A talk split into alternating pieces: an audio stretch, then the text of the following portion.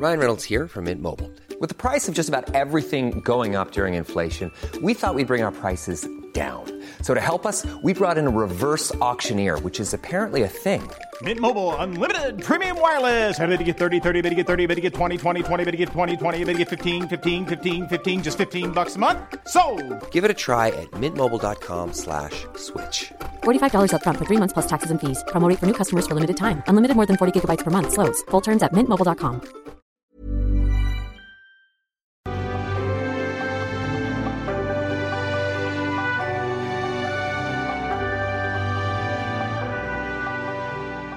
Yo, José Alberto Mujica Cordano, me comprometo por mi honor a desempeñar lealmente el cargo que se me ha confiado y a guardar y defender la Constitución de la República. En virtud de la declaración que usted acaba de pronunciar ante la Asamblea General, queda usted investido en la ca- calidad de presidente de la República. Vestido con un traje azul oscuro pero sin corbata, José Mujica asumió la presidencia de la República Oriental del Uruguay el lunes primero de marzo del 2010. A sus 74 años se convertía en el mandatario número 40 del país y el de mayor edad en ocupar el cargo. Pepe, como le llaman sus compatriotas, había ganado las elecciones en noviembre anterior con el Frente Amplio y significaba la segunda llegada de la izquierda a la presidencia en la historia de Uruguay. En una ceremonia solemne en el Palacio Legislativo de Montevideo y ante su esposa, Lucía Topolansky, que por ser la primera senadora de la nación, le tomó el juramento y ante la mayoría de los presidentes de América del Sur y la secretaria de Estado de Estados Unidos, Hillary Clinton, propuso rediseñar al Estado. En su discurso, muy aplaudido y comentado, se podía sentir su pasado guerrillero, sus ideas y el largo camino que tuvo que transitar para llegar a ese día. Descubrimos que gobernar es más difícil de lo que pensamos, que los recursos son finitos y las demandas sociales infinitas, que la macroeconomía tiene reglas ingratas pero obligatorias, dijo Mujica, y apostó por el gasto social. Seremos serios en la administración del gasto, serios en el manejo de los déficits, serios en la política monetaria y más que serios, perros en la vigilancia del sistema financiero. Permítame decirlo de una manera provocativa.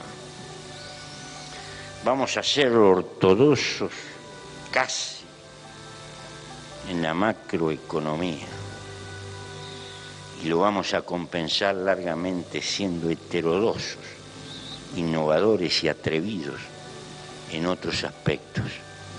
En particular, vamos a tener un estado activo en el estímulo a lo que hemos llamado el país agrointeligente.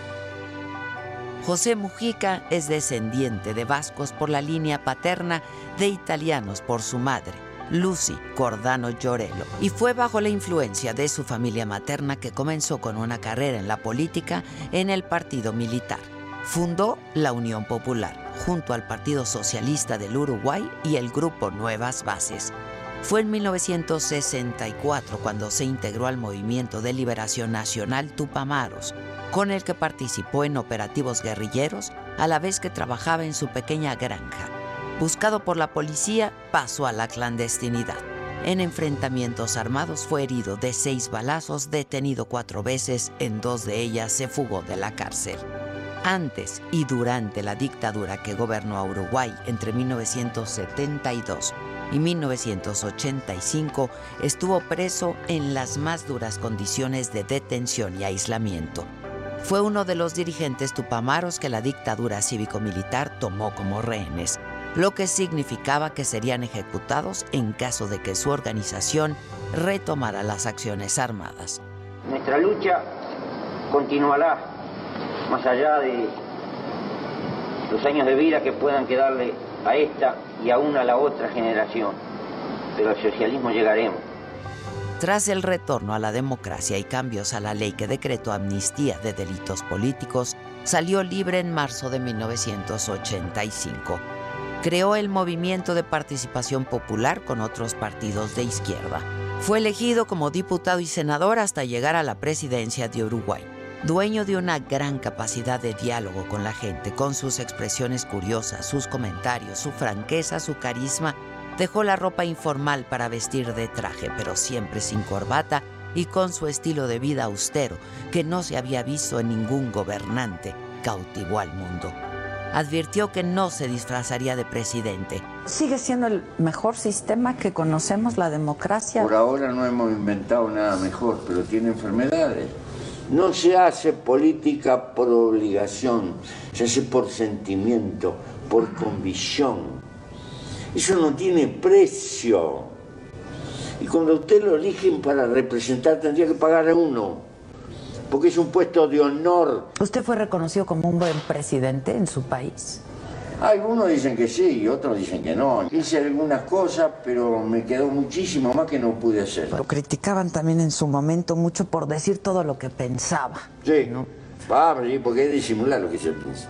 Y siguió viviendo en su granja del Rincón del Cerro junto a Lucía, su esposa, y Manuela, su pequeña perrita de tres patas, y no en la residencia presidencial de Suárez y Reyes, manejando su Volkswagen azul modelo 87 y donando el 90% de su salario a proyectos contra la pobreza.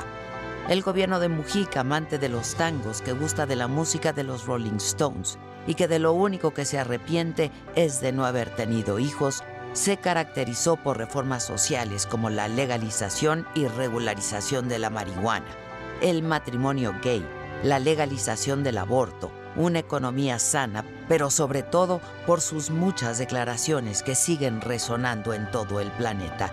Entre aplausos y lágrimas en el 2020 dijo adiós a la política, y no porque quisiera, sino porque dijo, me echa la pandemia.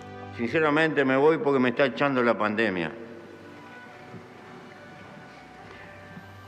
Ser senador significa hablar con gente y andar por todos lados. Y estoy amenazado por todos lados por, por doble circunstancia, por vejez y por padecer una enfermedad inmunológica crónica. Y le quiero transmitir a los jóvenes, hay que darle gracias a la vida. Triunfar en la vida no es ganar, triunfar en la vida es levantarse y volver a empezar cada vez que uno cae.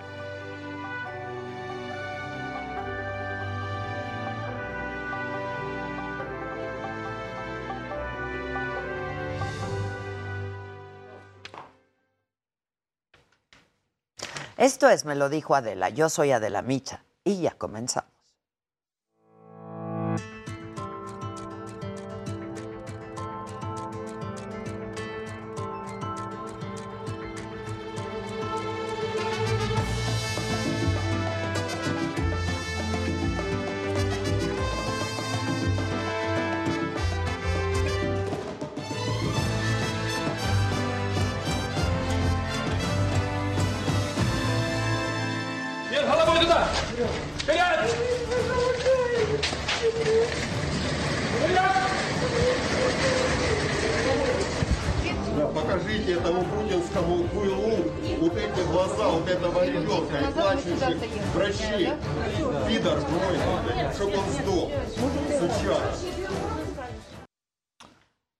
Son imágenes de guerra, historias de guerra que duelen, que lastiman, las de las víctimas inocentes, como esta niña de seis años que llegó a un hospital en Mariupol, en Ucrania.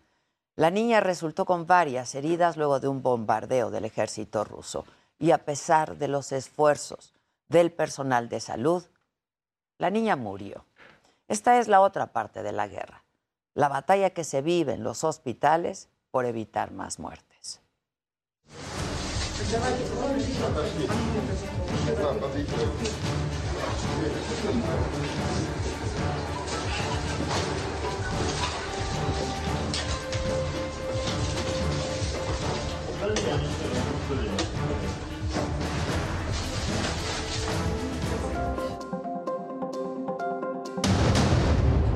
Día 6 de la guerra. Rusia intensifica sus ataques contra Ucrania. Las tropas de Putin bombardean la ciudad de Kharkov, la segunda más grande del país. Un convoy militar de 60 kilómetros de largo acecha la capital Kiev. Ucrania solicita que todo el mundo tome represalias contra Rusia. El presidente Zelensky pide que destruyan económicamente a los rusos. Зло, озброєне ракетами, бомбами, артилерією, треба зупинити негайно, знищити економічно, показати, що людяність уміє себе захищати.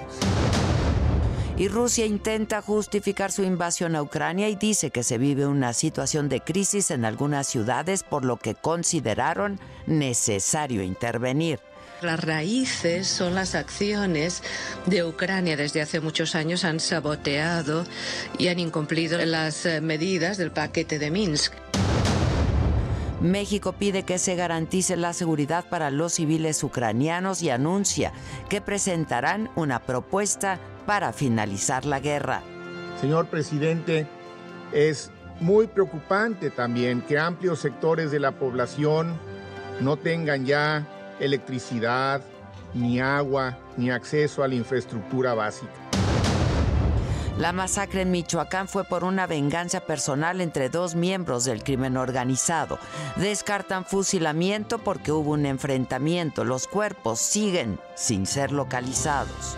Los desarman y los colocan, como aparece en algunos videos, afuera de una casa en un portón. Habrá reforma eléctrica pero con modificaciones. Ayer fue el último foro del Parlamento abierto de la Cámara de Diputados. La Suprema Corte de Justicia declara inconstitucional el delito de ultrajes a la autoridad de Veracruz. Los ministros consideran que se vulnera la libertad de expresión y que la ley se aplicaría de forma arbitraria.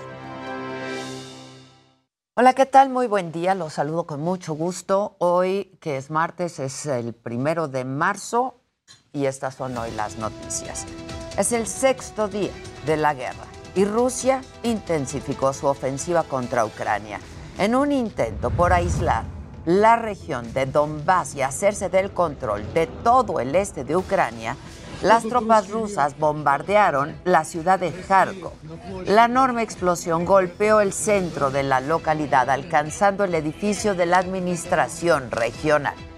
Y en otro frente, muy cerca de la capital, en Kiev, imágenes satelitales mostraron una inmensa caravana de vehículos militares rusos que se extiende a lo largo de 60 kilómetros. Este convoy amenaza con aumentar los ataques en Kiev, la capital, y sin embargo, los servicios de inteligencia del Reino Unido indicaron que las fuerzas rusas han tenido pocos avances para tomar el control de la capital. El presidente de Ucrania, Volodymyr Zelensky, firmó la solicitud para entrar a la Unión Europea. El dictamen para conceder el estatuto de candidato a un país tardaría hasta 18 meses. Sin embargo, debido a las actuales condiciones políticas y de guerra, se, acel se aceleraría este proceso. Ucrania pide que se le adhiera a la Unión Europea de manera inmediata. Y además, el presidente ucraniano pidió que todos los países del mundo sancionen a Rusia por la invasión a su país. Solicitó que veten todas las embarcaciones y aviones rusos para que no puedan llegar a ningún puerto o aeropuerto. Propuso también que se les cierre todo el espacio aéreo a las tropas de Vladimir Putin para evitar más ataques con misiles. Зло, озброєне ракетами, бомбами, артилерією треба зупинити негайно, знищити економічно, показати, що людяність уміє себе захищати. Я вважаю, що треба розглядати повне закриття неба для російських ракет, літаків, гвинтокрилів. За п'ять днів вторгнення по Україні нанесли вже 56 ракетних ударів. Було випущено 113 крилатих ракет. Ось така вона, братська дружба. І світ знає, що потрібно робити. Говорив сьогодні про це з партнерами. Y además, el presidente de Ucrania pidió que no se compren productos rusos, ya que el dinero lo utilizaría la administración de Putin para cometer aún más crímenes de guerra. Держава, яка вчиняє воєнні злочини проти цивільних людей, не може бути членом Радбезу ООН. Такій державі треба закрити вхід до усіх портів, каналів, аеропортів світу. Така держава не має отримувати сотні мільярдів за експорт енергоресурсів. Купувати російські товари зараз це платити гроші за вбивство людей. Y mientras tanto, el secretario general de Naciones Unidas, Antonio Guterres, le pidió a Rusia que termine con la guerra, que regrese a los soldados a sus bases. Aseguró además que nada justifica el uso de las armas nucleares. Nos enfrentamos a una tragedia para Ucrania, pero también a una gran crisis regional con implicaciones potencialmente desastrosas para todos nosotros. Las fuerzas nucleares de Rusia fueron puestas en alerta. Este es un desarrollo escalofriante. La mera idea de un conflicto nuclear es simplemente inconcebible. Y por su parte, el embajador de Ucrania ante Naciones Unidas advirtió sobre las consecuencias de la invasión de Rusia y resaltó que la paz del mundo está en peligro. Si Ucrania no sobrevive, la paz internacional no sobrevivirá. Si Ucrania no sobrevive, las Naciones Unidas no sobrevivirán. No se hagan ilusiones. Rusia intentó justificar sus acciones militares. Su embajador ante Naciones Unidas dijo que la región de Donbass, al este de Ucrania, vive en una situación de crisis desde el 2014 y que por ello era necesario intervenir. Las verdaderas razones de la crisis que ha em, emergido, las posibles consecuencias, las raíces son las acciones de Ucrania. Desde hace muchos años han saboteado y han incumplido las, las eh, medidas del paquete de Minsk. Muy recientemente se esperaba que en Kiev se, se lo replantearan y que cumplieran con lo que firmaron. Mientras tanto, México pidió protección para todos los civiles ucranianos. El embajador de nuestro país ante Naciones Unidas, Juan Ramón de la Fuente, dijo que junto con Francia van a presentar un proyecto para ponerle fin a la invasión de Rusia a Ucrania. Deploramos que continúen los enfrentamientos en ciudades densamente pobladas como Kharkiv, Odessa, Kiev y otras. Es inaceptable el uso de armas explosivas en zonas pobladas. Señor presidente, es muy preocupante también que amplios sectores de la población no tengan ya electricidad, ni agua, ni acceso a la infraestructura básica. Y ante el apoyo de la Unión Europea y otros países para suministrar armas a Ucrania, el vocero del gobierno ruso, Dmitry Pekov, advirtió de consecuencias peligrosas contra varias naciones. Поставки оружия, вооружения, боеприпасов на территорию Украины Нашей точки зрения, э, может и станет чрезвычайно опасным и дестабилизирующим фактором, который в любом случае никоим образом не будет способствовать э, ни э, стабильности на Украине, ни восстановлению порядка, ничему, а в долгосрочной перспективе может иметь гораздо более опасные последствия. Y vamos ahora hasta Bucarest, la capital de Rumania. Ahí está mi compañero Raimundo Sánchez, subdirector editorial de nuestro diario. Sigue la operación del gobierno federal para sacar a los mexicanos que están en Ucrania. ¿Cómo va esto, Raimundo? ¿Cómo estás? ¿Qué tal, Adela? Te saludo con gusto a ti. Buenos días para ti. Buenas tardes acá en Bucarest, en Rumania. Pues hay buenas noticias. Eh, hace un momento se informa que pues una familia, una gran familia, diría yo, mexicana, pues está partiendo de Kiev hacia Siret, que es el, el, punto más cercano de Rumania con la frontera rusa. Son aproximadamente 13 miembros de la familia los que estarían saliendo o ya en trayecto desde Kiev pues, pues, para internarse en territorio rumano y va con ellos la embajadora Olga García Guillén, eh, que es la que lo está trayendo de este lado eh, de rumano. El embajador Guillermo Ordorica pues también está esperando a que llegue esta familia. Vamos a ver eh, en cuánto tiempo son eh, aproximadamente 8 horas, 15, 20 minutos de trayecto de los que le tomaría de Kiev a Siret, pero con las condiciones del clima, Tela, que está cayendo una nevada muy, muy intensa, eh, pues vamos a ver si, si logra llegar este mismo día o se va a prolongar hasta la, la madrugada acá en esta parte de Europa. Estaremos atentos y en contacto. Muchas gracias, Raimundo. Hasta luego. Muchas gracias.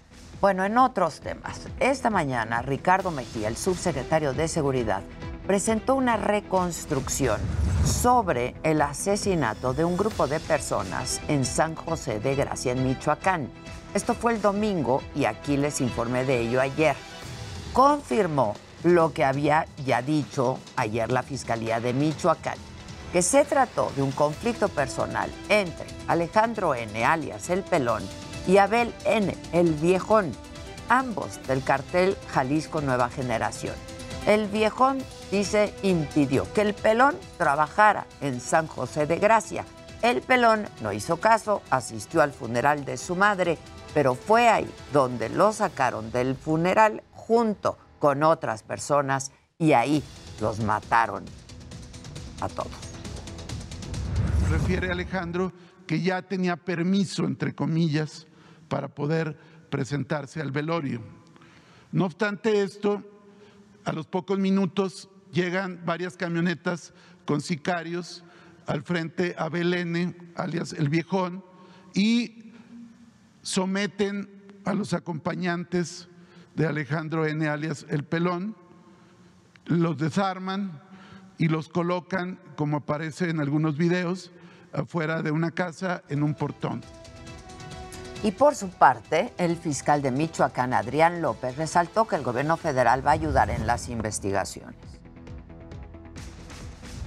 El gobierno federal, a través de la Secretaría de Seguridad Pública y Protección Ciudadana, envió un equipo de apoyo que se suma a las tareas de investigación en las que participa personal de la Fiscalía General del Estado, con apoyo, repito, de la Secretaría de la Defensa Nacional, de la Guardia Nacional, y de la Policía Estatal, quienes desde el día de ayer atienden las indicaciones, el interés del gobernador del estado, Alfredo Ramírez Bedoya, para el esclarecimiento de estos hechos.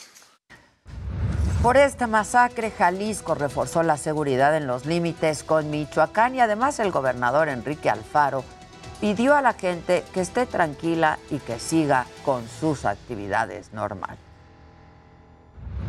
Quiero decirles que eh, la presencia eh, se ha reforzado, que no hay ningún riesgo identificado para la población civil, que a los habitantes, a los ciudadanos de los municipios de Mazamitla, de Concepción de Buenos Aires, de La Manzanilla, eh, les decimos que hay que estar tranquilos, seguir con nuestras actividades normales. Hay una coordinación efectiva con el estado de Michoacán. Yo hablé temprano en la mañana con el señor gobernador de este estado vecino de Jalisco para decirle que cuenta con nosotros en todo lo que podamos hacer. En el escenario político se realizó el último foro ya del Parlamento abierto para analizar la reforma eléctrica y ahora los legisladores van a revisar las propuestas para modificar la iniciativa y el reporte lo tiene Amado Azuela. Los parlamentos abiertos para debatir la reforma eléctrica concluyeron para los grupos de oposición con tres certezas. Si habrá reforma, tendrá cambios y se subirá a tribuna cuando ellos lo consideren suficientemente discutido. Ya saben ustedes que así como está el texto, nosotros no lo vamos a, votar. En el último foro para analizar la propuesta presidencial, los grupos de oposición tomaron el tema en sus manos y acordaron revisar todas las propuestas. Aquí se han vertido muchas propuestas que se haría un despropósito no tomar en cuenta. Pero advierten que revisarán las propuestas, porque de los 28 foros de 135 ponentes, 73 fueron a favor y 62 en contra. Venían de la Comisión Federal de Electricidad y del Gobierno Federal. Eso nos da, creo yo, o nos ilustra pues de que no hay muchos empresarios, muchos académicos, ni tampoco muchos especialistas que realmente estén a favor de esta reforma. Y es por eso que las bancadas revisarán las propuestas y compararlas con datos que dejaron los ponentes. Por ejemplo, en los diferentes foros, uno de los temas con más controversia fue la participación de los mineros, porque advirtieron que en México no existen los yacimientos de litio que se presumen. No es posible asegurar que exista un yacimiento en el territorio nacional que sea viable para su producción, no por lo menos con la tecnología actual. En este último foro participaron los gobernadores de Tlaxcala, Sinaloa, Tabasco, Michoacán e Hidalgo y dos presidentes municipales. También la secretaria de Energía, Rocío Nale, quien defendió la reforma y recordó el fondo del interés. Dejar que el mercado sea el que sustituya las funciones del Estado en un sector estratégico como el de energía, cuidado. Eso genera pobreza e inestabilidad social y financiera. Pero eso es algo que decidirán las bancadas de oposición. PRI, PAN, PRD y Movimiento Ciudadano ya adelantaron que los temas que les interesan son elevar a derecho humano el acceso a la energía eléctrica, dar acceso a toda la población, las nuevas tecnologías y que la Comisión Federal de Electricidad tenga contrapesos. En el PRI no queremos la concentración del poder y la destrucción de los contrapesos, pero tampoco una autonomía que se coloque sobre la ley y empiece a legislar cuando hay lagunas. Tenemos que entrar a ese debate. Para modificar la ley de reforma eléctrica, la bancada de Morena necesita los votos de la oposición y todo indica que el dictamen se discutirá hasta pasadas las elecciones de este año a petición del PRI. Para me lo dijo Adela, Amado Azueta, Heraldo Televisión. La Suprema Corte declaró inconstitucional el delito de ultrajes a la autoridad en Veracruz. La mayoría de los ministros aseguraron que se vulnera la libertad de expresión. Consideraron además que la ley tiene un impacto desproporcionado sobre las personas y se puede aplicar de forma arbitraria. No puede procurarse a través de normas sobreinclusivas, es decir, que no solamente sancionen las conductas previstas, sino que abran tanto la puerta que se puedan sancionar otras conductas no consideradas. Esto la convierte en una norma que persigue un objetivo loable, pero que tiene el potencial de ser arbitraria y lesionar libertades. Y ante esta decisión de la Corte, el gobernador de Veracruz, Cuitláhuac García, aseguró que desde que empezó su administración trabajan para reducir los altos niveles de violencia, pero que ahora que la Corte señaló los errores, va a enviar una nueva iniciativa. Por lo tanto, me corresponde ¿sí? inmediatamente hacer una propuesta de iniciativa para ¿sí? proteger a quienes pudieran ser agredidos de manera violenta con armas, ciudadanos y eh, funcionarios de seguridad, a fin de que el mandato constitucional ¿sí? establezca la prisión preventiva oficiosa en el Código Penal de Veracruz. Y por su parte, el coordinador de los senadores de Morena, Ricardo Monreal, calificó de justa y correcta la decisión de la Corte y resaltó que lucharán para liberar a todas las personas que están en la cárcel injustamente. Y quien también celebró eh, la inconstitucionalidad de este delito de ultraje a la autoridad fue el coordinador nacional de Movimiento Ciudadano, Dante Delgado.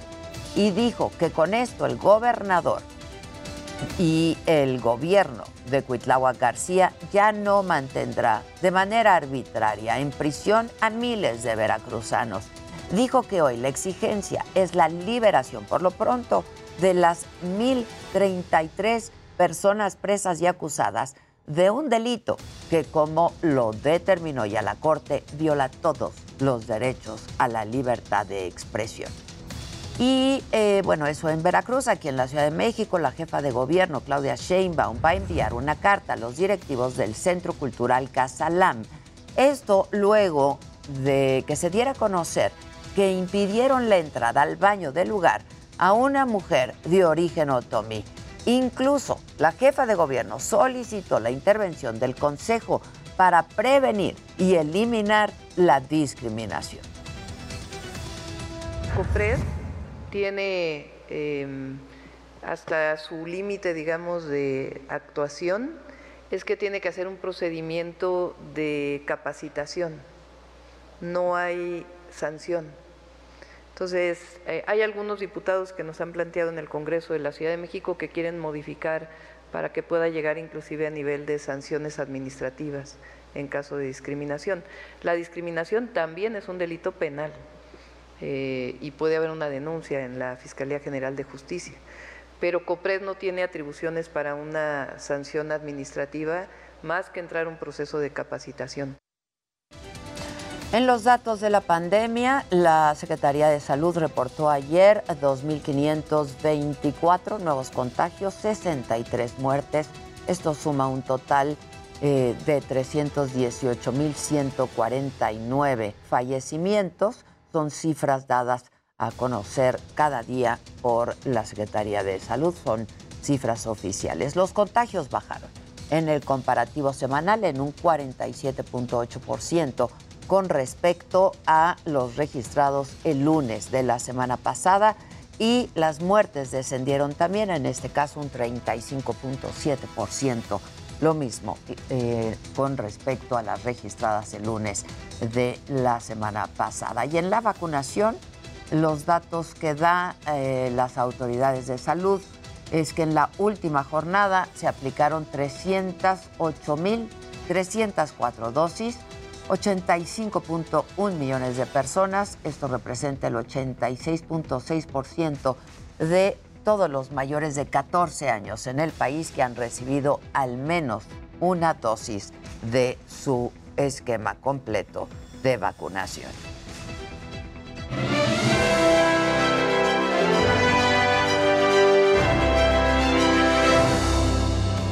Buenos días, gente querida. Hoy entre piernas estaremos platicando de que el nombre de Inés Gómez Montt volvió a ser tendencia en Twitter y lo es en este momento. Esto porque su ex suegra Tita Bravo afirmó en una publicación en su cuenta de Facebook que la ex conductora y su marido Víctor Álvarez Puga ya están en la Ciudad de México. Pidió a la gente que si los ven les apunten con el dedo y aquí lo estaremos platicando. Y bueno, además, la invasión rusa en Ucrania está afectando también a la industria cinematográfica. Ayer se reveló que Disney, Warner Brothers y Sony decidieron cancelar algunos de sus estrenos más importantes en Rusia. Otros artistas como Green Day y Louis Tomlinson también cancelaron fechas en el país y lo estaremos comentando. Y bueno, Alex Tienda, youtuber que viajó a Ucrania a documentar la invasión, ya evacuó ese país, recuperó su cuenta de Instagram que había sido hackeada y ahí mismo compartió algunas historias explicando cómo salió de Ucrania en un camión con destino a Italia. Bueno, ahora es momento de ir a ver gadgets desde Barcelona con mi querido Luis Geige.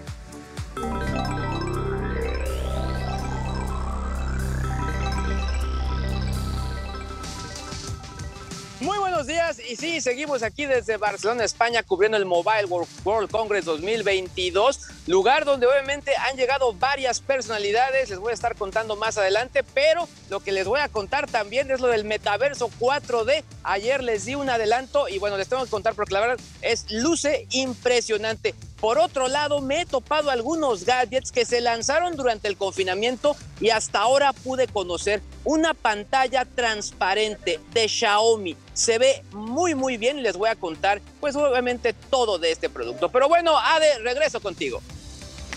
Gracias, mi querido Luis. Vamos a hacer una pausa. Regresamos rapidísimo con todos los detalles de los espectáculos, la tecnología, lo macabrón y mucho más esta mañana aquí en Me lo dijo Adela. No se vayan, seguimos transmitiendo en nuestra plataforma de la saga por YouTube.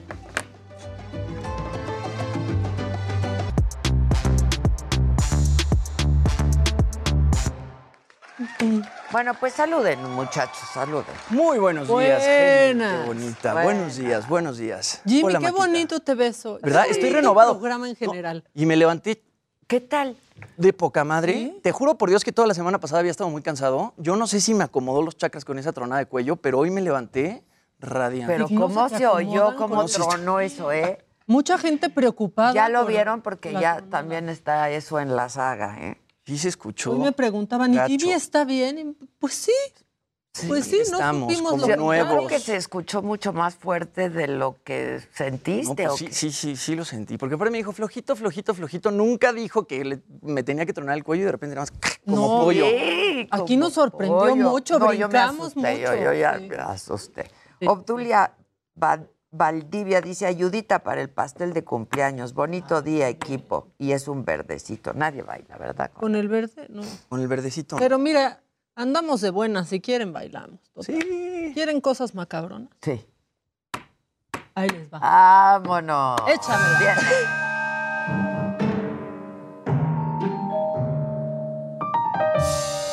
Esta es aportación de la señora, de mi señora de la casa, este, y a mí me hizo reír mucho porque este niño no cree que su mamá dibuje muy bien, que digamos, es que los niños luego son bien crueles con sus madres y vean la interpretación de un dibujo de su mamá. De su mamá.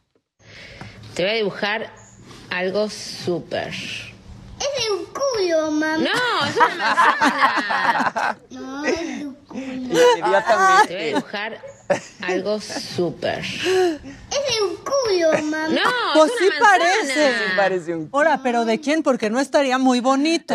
¿no? Bueno, O sea, hay a quien les gustan pues, las curvas, ¿no? es un Es un culo, mamá. Igual lo vio hasta como el emoji de, de, de, De duraznito. duraznito. Sí, claro. Pues ya lo y todavía la mamá le dice, es una manzana. Es, Es un culo. mamá. La verdad es que sí parece, o sea, sí, Sí. dibuja como el culo. Este, bueno, yo no sé si aquí en esta mesa vivieron ese terror, pero yo sí lo viví de chiquita. Cuando le dabas la mano a otra señora en el súper. Ah, sí, claro. Er- poca- pocas cosas asustan tanto, quizás un mail del SAT, Tanto, pero tanto a pocas la cosas- mamá como al niño. Sí, claro. Pues esta es la representación gráfica de ese terrible momento.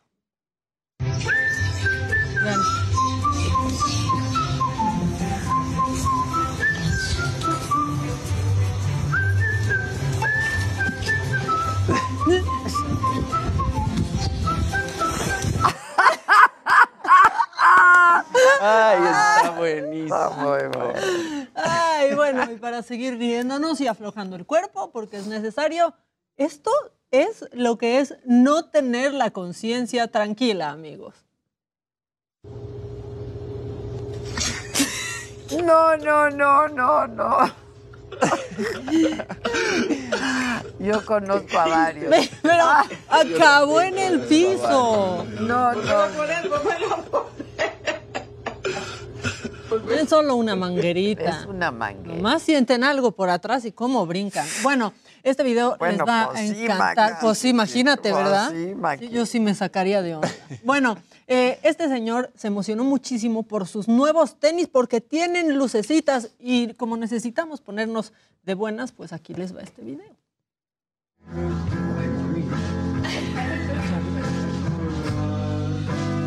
No ve el señor. Presidente.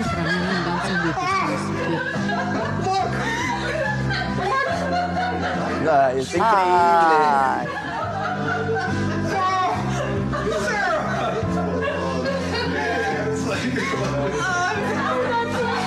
Ay, Está es emocionadísimo. increíble. ¿Y qué tal el video que te mandé ayer? que No, ya. Me hizo por- llorar. Yo, de, en serio, Adela, por favor. A ver. Y luego te hizo llorar a ti también. Sí. Ay, de un señor. Un señor increíble. Lo ponemos increíble. en la segunda tanda. si Órale, quieren, ¿lo para traes? ponernos emocionales.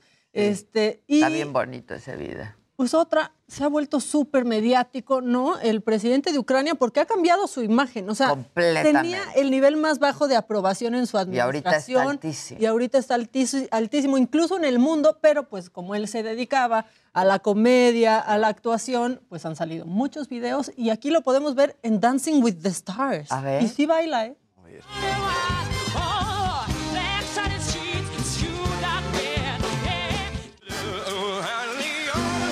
No. Velo. Le baila. El outfit también. Y nuestros presidentes no tienen esa gracia. No, la verdad, no, míralo, míralo. Y vean el carisma. Y ahora de soldado. Defendiendo a su país. Qué versatilidad. ¿Cuándo fue Somaca? Esto fue hace unos años, justo cuando estaba haciendo, eh, justo después de hacer El Defensor de la Nación o El Defensor del Pueblo, que es la película, que se trata de un maestro que se vuelve presidente después de hacerse viral este, por un speech que da contra la corrupción. ¿Y Velo? así. Y Velo, sí Y se convirtió en el presidente, convirtió. pero tenía la peor fama. Sí, sí, sí, sí. Y ahora pues tiene esta. Y por cierto, también fue la voz de Paddington en Ucrania, del osito este, en la película. No me Ha digas. trabajado Está increíble su muchísimo.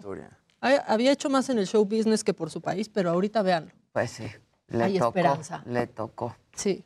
¿Quieren uno más o ya? Pues viene. Bueno, como ya nos hartamos de los humanos influencers, vamos a poner perros influencers. Que los hay. Aportación de la señora de la casa. You wonder how I survive these freezing cold temperatures? Well, I'm going to show you some of my coats. This is my elegant coat. This is my fashion coat. This is my I'm so cool in this coat. Coat. This is my not really a coat. coat. I just wanted to show you. ¡La voz! Tiene más estilo que muchas personas. ¿no? Claro. Y es me mejor. encantó ese Siento que podría ser mía. Sí, claro. Hay que empezar a hacerlos a todos videobloggers. Pues a ver si así. Con ropitas. si así. Bueno, el que sigue, por favor. Venga. por favor.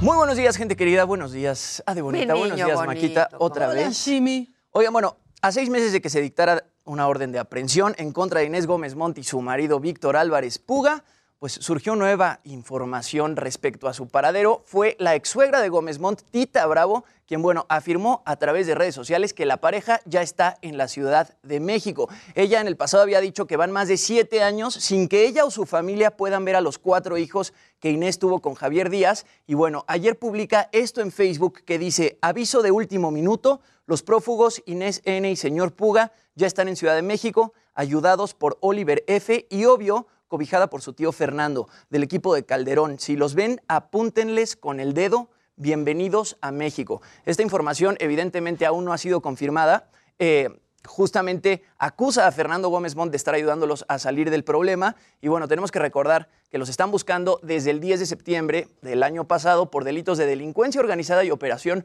con recursos de procedencia ilícita por 3 mil millones de pesos. También hay que recordar que fue el 24 de enero que se reveló que Inés solicitó un amparo en la, alcaldía, en la alcaldía perdón, Miguel Hidalgo para evitar ir a prisión, aunque también se desconoce si Guillermo Francisco Urbinas, que es el titular de ese juzgado, admitió el amparo. Entonces, según la ex suegra de Inés, tanto Inés como Víctor ya están en la Ciudad de México. Se había dicho antes que pues estaban por Latinoamérica, luego se dijo que por República Dominicana Luego que nunca se fueron de aquí. y luego que nunca se fueron, luego Y también ahora- dijeron que estaban por Europa, pero lo último es esto que dice la ex suegra. Evidentemente salieron. Claro, Hasta no. hoy en la mañanera se habló de... Sí, le preguntaron. Sí, sí, sí, dijo el presidente que no tiene información. Información. Ahora a ver qué pasa con lo del amparo, porque no han dicho si el juez se los concedió o no se los concedió. Ya. Entonces, bueno, ya veremos. Y bueno, ayer también, eh, aquí Dani Casarín ya nos había dicho que Rusia no va a poder participar en el Mundial de Qatar 2022. También nos dijo que el Gran Premio de Rusia se canceló, evidentemente, por la invasión a Ucrania. Y bueno, en el mundo de los espectáculos también está habiendo repercusiones. El día de ayer, Warner Brothers revela que la nueva entrega de Batman, protagonizada por Robert Pattinson y Zoe Kravitz, no va a estrenar en Rusia por la invasión que se está llevando a cabo en Ucrania. Eh, esta película iba a estrenarse justamente el 3 de marzo, pero decidieron así suspender el estreno. Dijeron que todavía está abierta la posibilidad de estrenarla pronto. Van a estar monitoreando la situación a medida de que evolucione para ver si la estrenan o no. E igualmente Disney reveló que también decidió suspender temporalmente el estreno de películas en Rusia. Justamente se iba a estrenar esta película que se llama Turning Red junto con Pixar, pero decidieron ponerlo en pausa. Y bueno, a esto también se suma Sony, que iba a estrenar Morbius, tampoco se va a estrenar en Rusia. Y bueno, bandas como Green Day y Louis Tomlinson, que era parte de One Direction, tenían conciertos agendados en Moscú Y para este año y ya los cancelaron. Y además la EFA, que es la Academia de Cine Europea, anunció que este año no va a haber películas rusas compitiendo en los premios.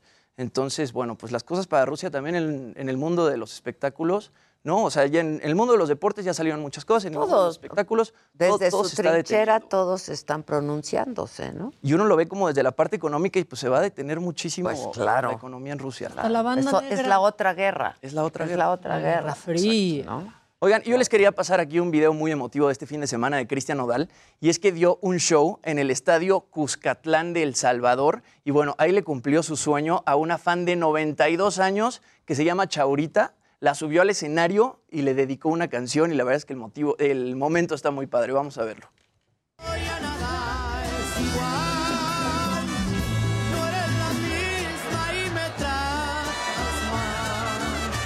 Ahí está Chaurita en el escenario. ¿Ven cómo se tapa hasta arriba para que no se le vean los ojos de Belinda? Pero ahora que fueron los premios Lo Nuestro, salieron varios videos en los que se le abría un poco el saco y ya se veía como si trajera los ojos tapados con otra cosa, como con unas alas. Y salieron varias notas que decían que ya se los había tapado, pero en el video no se ve muy claramente porque la definición no es muy buena si realmente ya se tapó los Pues ojos o todavía no. Porque los ojos de Belinda son, Son muy hermosos, bonitos. son muy pues bellos. te Imagínate quedas las próximas novias de Nodal lo que van a ver aquí. Pues así. sí, pues sí. Bueno, Luisito desde Barcelona, el que sigue, por favor. Barcelona.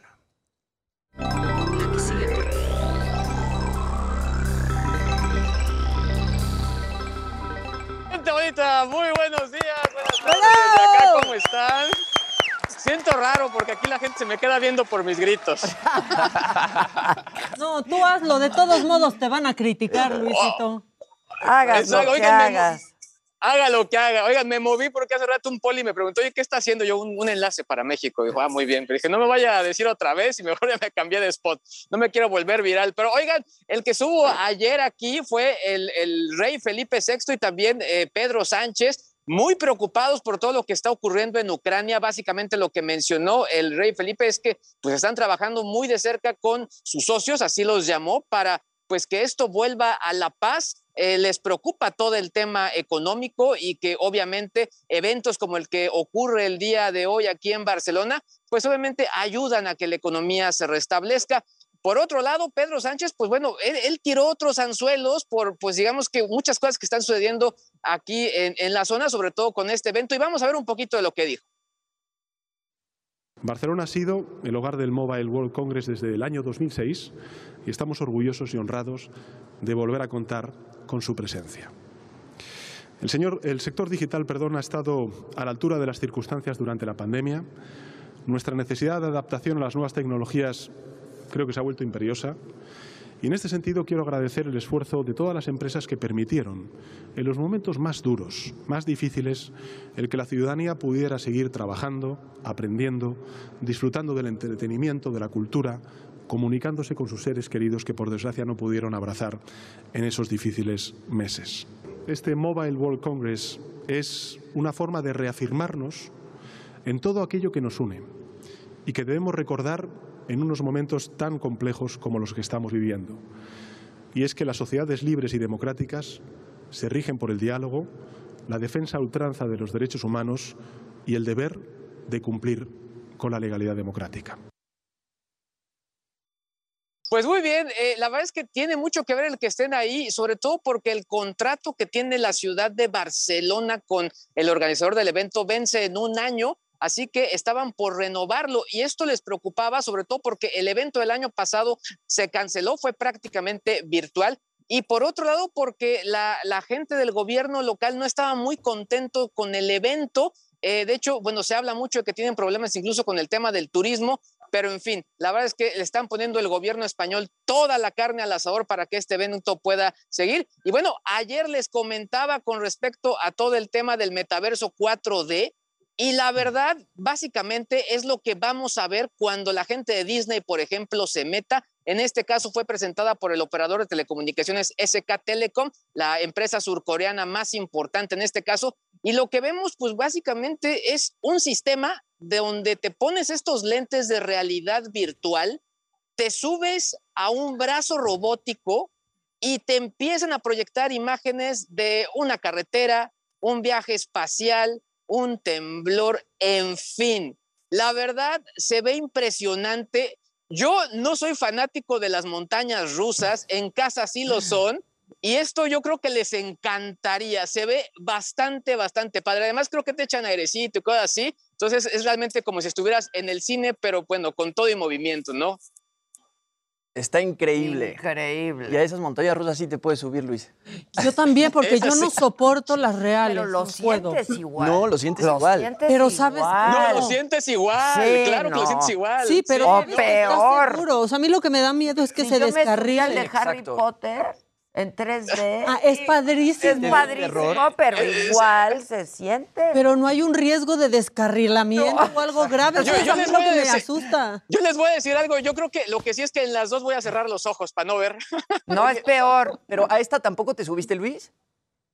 No, fíjate que ahorita, la verdad es que había una cola impresionante, ¿eh? o sea, es que les digo que aquí ya de plano se acabó realmente el tema de pues, la distancia y todo, y había una cola muy, muy larga para poderse subir. Lo que sí vi de cerca de es que esto te va a encantar, es un televisor transparente de la marca Xiaomi, es la Mi TV Lux, es un producto que órale. presentaron el año pasado en agosto, yo no lo pude ver, ah, en ese momento, obviamente, por el confinamiento, pero véanlo. El grosor es de aproximadamente cinco tarjetas de crédito. Tiene esta base redonda eh, en, en- No en, pues, obviamente, está que contiene todo. Divina, ¿Y divina. cómo se Realmente Mira, se ve muy bien. El tema es que, como obviamente es transparente, tienen que haber condiciones muy precisas de luz para que se alcance a ver lo que estás proyectando. Pero sí me lo imaginé en, un, pues en una habitación un poquito más eh, controlada, con cortinas o algo por el estilo. Y pues obviamente aquí si ves en 360, se ve increíble esta tecnología. Son 50 pulgadas y pues bueno, lo que también está bastante fuerte es el precio en promedio 160 mil pesos de este productito. ¿Y de cuántas pulgadas es esa, Luis?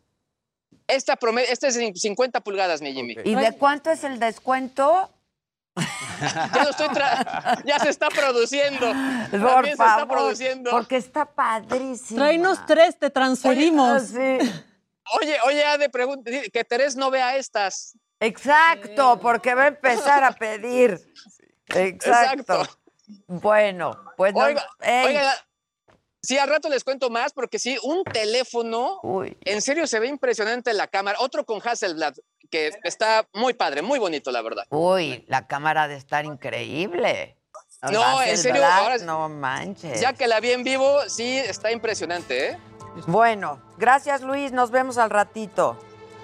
Un abrazo. Gracias. Vamos a hacer una pausa. Al regresar estaremos hablando con el alcalde eh, en Marcos Castellanos, en Michoacán, sobre la masacre eh, en un velorio, en un funeral. Al volver, y por supuesto mucho más esta mañana, a quien me lo dijo Adela. No se vayan.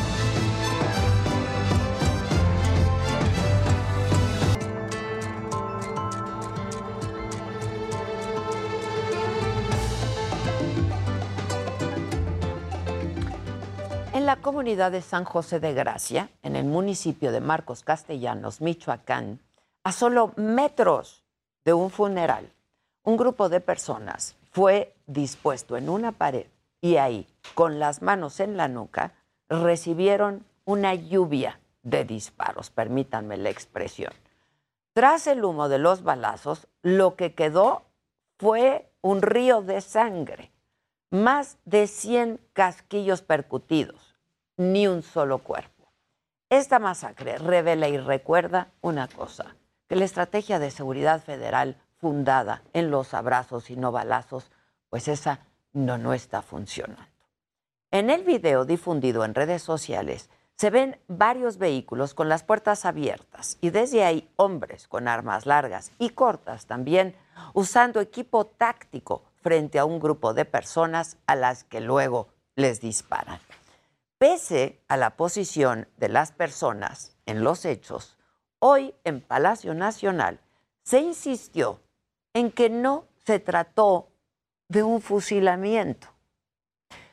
Pese a las imágenes, el presidente cuestionó que los medios de comunicación diéramos por hecho la masacre. ¿La razón? Bueno, que no se ha reportado el hallazgo de los cuerpos. Así lo dijo el presidente.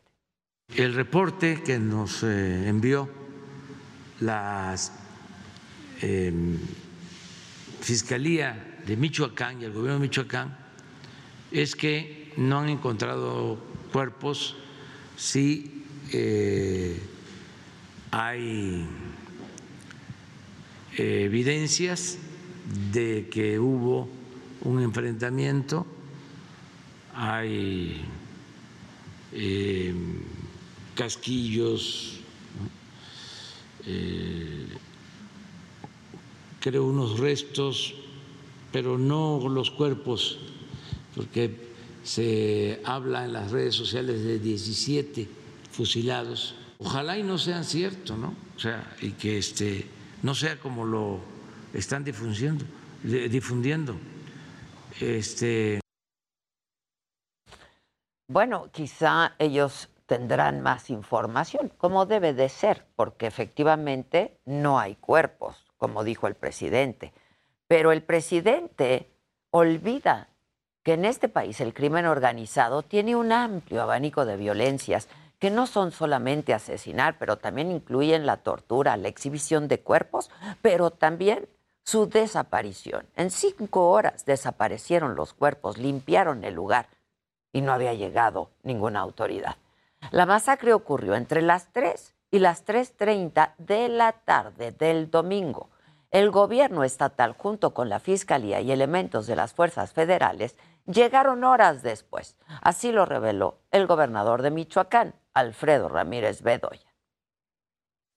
Pues pasaron más de tres horas, eso es mucho tiempo. Se está investigando también por qué tardó tanto en llegar la llamada eh, de alerta de esto que estaba sucediendo. Hoy está eh, la situación ya eh, bajo control. Por su parte, Jorge Luis Anguiano, el alcalde de Marcos Castellanos, reveló que recibió el reporte de esta balacera y que envió dos patrullas con seis policías, pero que al verse rebasados en número y capacidad de fuego, se dieron la vuelta y se fueron. Dieron aviso al gobierno del estado. Dijo el alcalde que eran por lo menos 60 sicarios y agregó un dato que me parece muy importante, que en la localidad no hay reportes de desaparecidos. La Fiscalía Michoacana informó que cuando llegó al lugar de los hechos ya había sido lavado, limpiado absolutamente, mientras que en las redes sociales se difundió este video donde se ve correr sangre. Sobre los hallazgos en la escena del crimen, esto dijo el fiscal de Michoacán, Adrián López Solís. Se localizó una bolsa que contenía restos de masa encefálica que se embaló para su análisis y otra más que contenía envases de productos de limpieza. En el lugar se recolectó una centena de cartuchos percutidos de armas de fuego de los calibres 9 milímetros, 7.62, 5.56 y 45. De las investigaciones, el fiscal de Michoacán dijo que el funeral en el que estaban las víctimas era de la señora Elisa, madre de un hombre llamado Alejandro, alias El Pelón, que pertenece a una organización criminal de Jalisco. Alejandro y otro hombre mantenían una rivalidad, dijo, por la desaparición y asesinatos de familiares que se atribuían de manera recíproca. Lo escuchamos. Al lugar del velorio arribó este otro sujeto acompañado de varias personas armadas, quienes agredieron y presumiblemente privaron de la vida a Alejandro G., así como posiblemente a algunos de sus acompañantes cuyo número e identidad no ha sido hasta el momento posible confirmar. Y las autoridades de Michoacán continúan con las labores para encontrar los cuerpos. Sin embargo, pues la verdad es que aquí hay más preguntas que respuestas. ¿Por qué si los hechos ocurrieron a las 3 de la tarde, las fuerzas estatales y federales llegaron horas después? ¿Por qué siguen sin fortalecerse las policías municipales? Dado que son los primeros responsables y respondientes en hechos violentos. Además, ¿qué pasa con la creciente capacidad de fuego del crimen organizado. ¿Dónde están las áreas de inteligencia que tendrían que detectar un convoy de civiles armados de ese tamaño que circula por el Estado? Si no se acepta el error en la estrategia de seguridad, pues no habrá ni siquiera margen para corregirlo. Y eso, eso nos está costando la vida de miles de mexicanos. Yo soy Adela Micha y seguimos con mucho más a través del Heraldo Televisión y de nuestras plataformas digitales.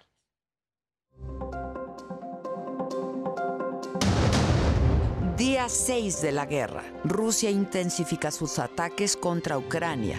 Las tropas de Putin bombardean la ciudad de Kharkov, la segunda más grande del país. Un convoy militar de 60 kilómetros de largo acecha la capital Kiev. Ucrania solicita que todo el mundo tome represalias contra Rusia. El presidente Zelensky pide que destruyan económicamente a los rusos. Зло, озброєне ракетами, бомбами, артилерією треба зупинити негайно, знищити економічно, показати, що людяність уміє себе захищати. Y Rusia intenta justificar su invasión a Ucrania y dice que se vive una situación de crisis en algunas ciudades por lo que consideraron necesario intervenir. Las raíces son las acciones de Ucrania. Desde hace muchos años han saboteado y han incumplido las eh, medidas del paquete de Minsk. México pide que se garantice la seguridad para los civiles ucranianos y anuncia que presentarán una propuesta para finalizar la guerra. Señor presidente, es muy preocupante también que amplios sectores de la población no tengan ya electricidad, ni agua, ni acceso a la infraestructura básica.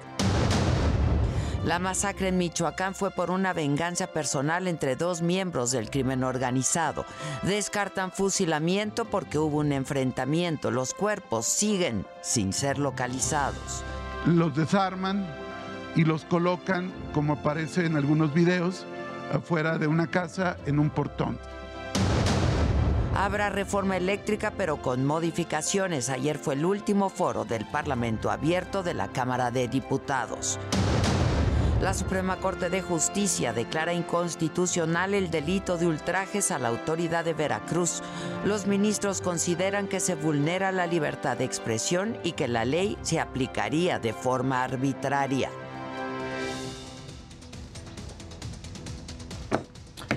Hoy en la mañanera, Ricardo Mejía, el subsecretario de Seguridad, presentó una reconstrucción sobre el asesinato de un grupo de personas en San José de Gracia, en Michoacán, y confirmó lo que había informado ayer la Fiscalía de Michoacán, que se trató de un conflicto personal entre Alejandro N., alias El Pelón, y Abel N., el Viejón, ambos del cártel Jalisco Nueva Generación. El Viejón impidió que El Pelón trabajara en San José de Gracia y El Pelón no hizo caso, asistió al funeral de su madre y fue ahí donde, dice el subsecretario, lo sacaron del velorio junto con más personas y ahí los mataron. Refiere Alejandro que ya tenía permiso, entre comillas, para poder presentarse al velorio. No obstante esto, a los pocos minutos llegan varias camionetas con sicarios al frente a Belén, alias el viejón, y someten a los acompañantes de Alejandro N. alias El Pelón, los desarman y los colocan, como aparece en algunos videos, afuera de una casa en un portón. Bueno, además el subsecretario descartó que se haya tratado de un fusilamiento. Destacó que no hay elementos para confirmar esa tesis que varios medios publicaron sino que se trató de un enfrentamiento entre la banda del Pelón y el Viejón, en donde podría, de hecho, dijo haber más víctimas. Cuestionó incluso el trabajo de la autoridad municipal por no reaccionar inmediatamente. Estos son los, los, los indicios ahí de, de, de algunos impactos de arma de fuego. No se puede apreciar que haya habido una sola línea, es decir, esa tesis del supuesto fusilamiento, sino que al estar los sicarios, al haber el fuego, empezaron a disparar, pero no hubo, digamos, una acción sincronizada para cometer este, este ilícito. Ricardo Mejía dijo que no se puede confirmar que hayan sido 17 las personas ejecutadas a plena luz del día porque no hay cuerpos y dijo que hay una línea de investigación sobre el paradero de las víctimas y que hasta este momento la persona que aparece asesinada en un video podría ser el pelón. Podemos eh, confirmar ningún número porque no hay, no hay eh, cuerpos, eh, comentábamos que ya hay una denuncia anónima donde posiblemente pudieron haber llevado los cuerpos. Las evidencias hacen presumir que de entrada hay un cuerpo que es el de el que todo el mundo atribuye a Alejandro N, alias el pelón, que es el que, el que ya mostramos hace unos momentos, y presumiblemente algunos de los acompañantes de Alejandro N habrían sido privados de la vida. Y de la inseguridad y la violencia en varios estados del país, el presidente aseguró que lo que queda de su gobierno seguirá aplicando esta política de abrazos, no balazos, porque dijo que ya no será la máxima de mátalos en caliente. Estoy convencido de eso. Lo que pasa es que lleva tiempo. Esto ya estaba. Pero lo que estamos buscando es que los jóvenes ya no sean enganchados, quitarles a los jóvenes. En otros temas, el presidente habló de los anuncios espectaculares que promueven la revocación de mandato este 10 de abril y dijo que es un asunto que tiene que ver el INE. Aseguró que la gente tiene derecho a difundir este ejercicio democrático. Que lo vea el INE, pero si este, los ciudadanos quieren este, participar y quieren que se sepa, pues yo creo que sí tienen derecho. Y bueno, justo para hablar de este tema de Michoacán, es que yo tengo en la línea telefónica a Jorge Luis Anguiano. Él es alcalde de Marcos Castellanos, Michoacán, justo donde ocurrieron los hechos este fin de semana. Alcalde, buenos días. ¿Me, ¿me escucha? Se nos cortó.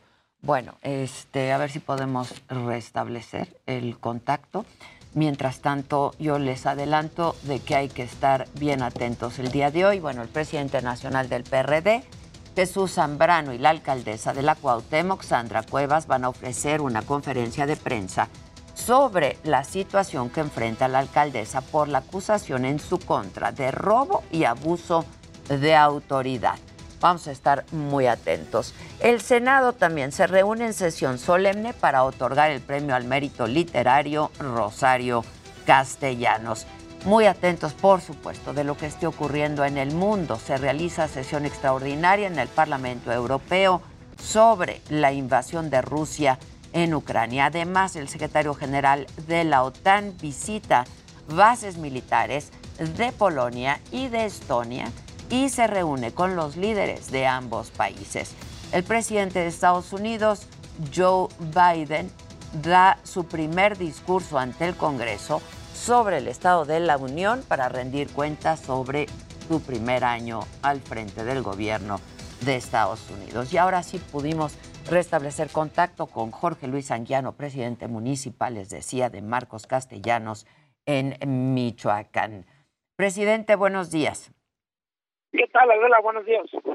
Eh, presidente, a ver, ¿qué es lo que usted nos puede decir de todo lo que ocurrió y lo que se ha dicho en torno a lo que ocurrió, tanto por las autoridades y lo que vimos todos en un video que fue difundido, sobre todo en redes sociales?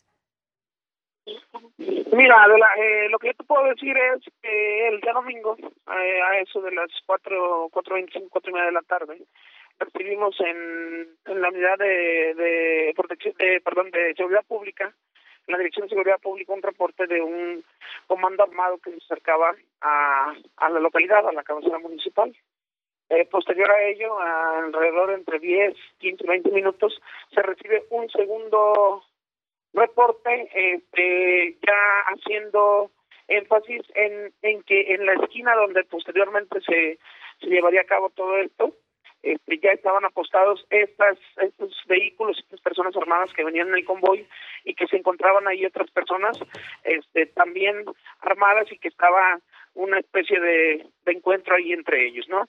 Ante esta situación, eh, la Dirección de Seguridad Pública se desplaza al lugar, los policías municipales a la distancia se percatan del megaoperativo y de la de la magnitud de, de este con la cantidad significativa de elementos de ellos y camionetas que al ser superados en número y al estar en peligro su vida y su riesgo y de acuerdo a los protocolos, eh, avisan a la comandancia regional de la situación y se les instruye a mantenerse este, a una distancia considerable, en alerta, pero sin arriesgar ni poner en, en riesgo su vida, ya que esperarían el arribo de las fuerzas de, de seguridad estatales y federales para su para su este apoyo, ¿no? Para el apoyo. Pero a ver, para que nos quede bien claro, este presidente, ¿tú a qué hora te enteras de estos hechos?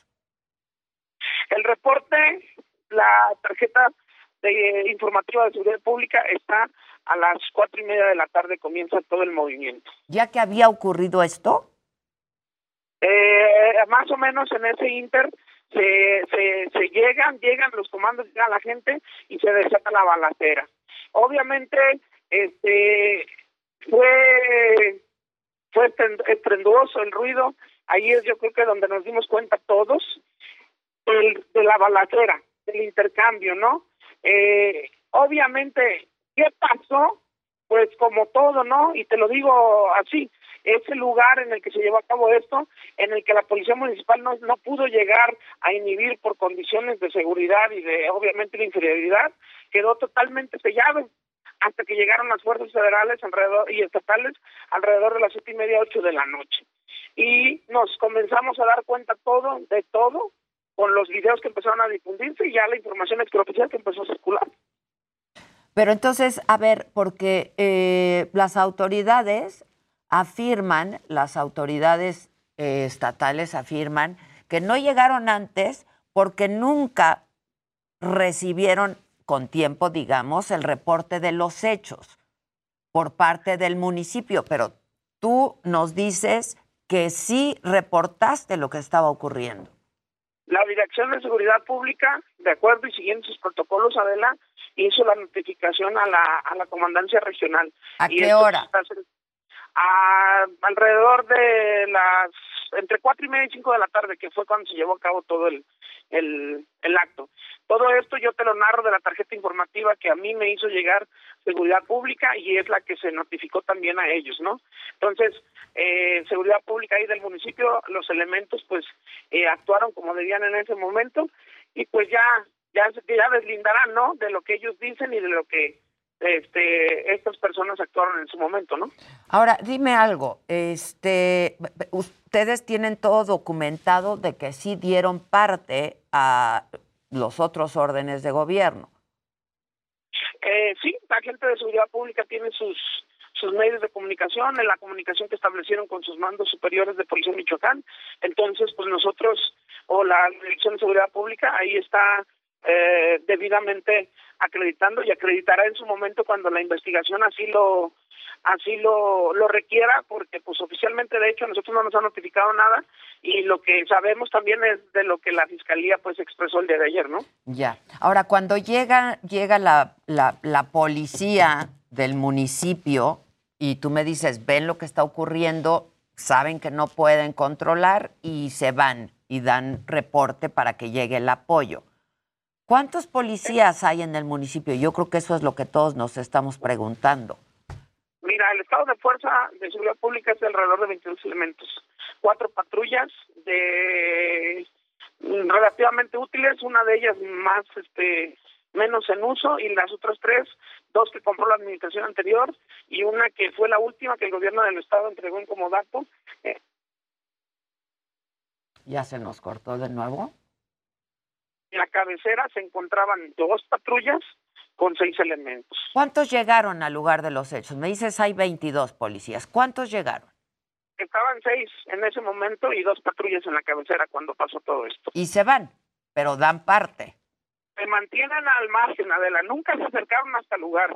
Ellos a una distancia considerable observan el movimiento, eh, te reportan y notifican lo sucedido y se mantienen alerta, obviamente, para, para evitar alguna situación y poner en riesgo su vida, como, como lo marcan los protocolos que tienen ellos, y este, se mantienen alerta, en estado de alerta para cualquier situación y reportan a la espera de que lleguen los refuerzos, ya que obviamente ese despliegue de fuerza de ellos jamás iba a ser inhibido por seis elementos, ¿verdad? Ahora, dime algo, presidente. Este, tú dijiste que los elementos municipales habían advertido de la presencia de 20 vehículos y de 60 personas en el ataque. ¿Nunca identificaron al convoy y no dieron parte de esto? Mira, Adela, aquí es que el primer reporte, eh, en la cabecera se ubica eh, geográficamente, vienen tres o cuatro caminos que comunican a la cabecera. No, el camino por el que este convoy venía, que es la carretera o el camino Agua Caliente, que viene del municipio de Tizapán, conecta en una primera instancia con el la carretera Jiquilpan Manzanillo y previo a eso tiene algunos otros derivaciones a otras a otros caminos rurales, ¿no? Entonces, el reporte que hace el ciudadano del convoy se recibe y se ponen en alerta, más no era un indicativo de que podían llegar a la cabecera porque tenían eh, margen para irse a otros lados.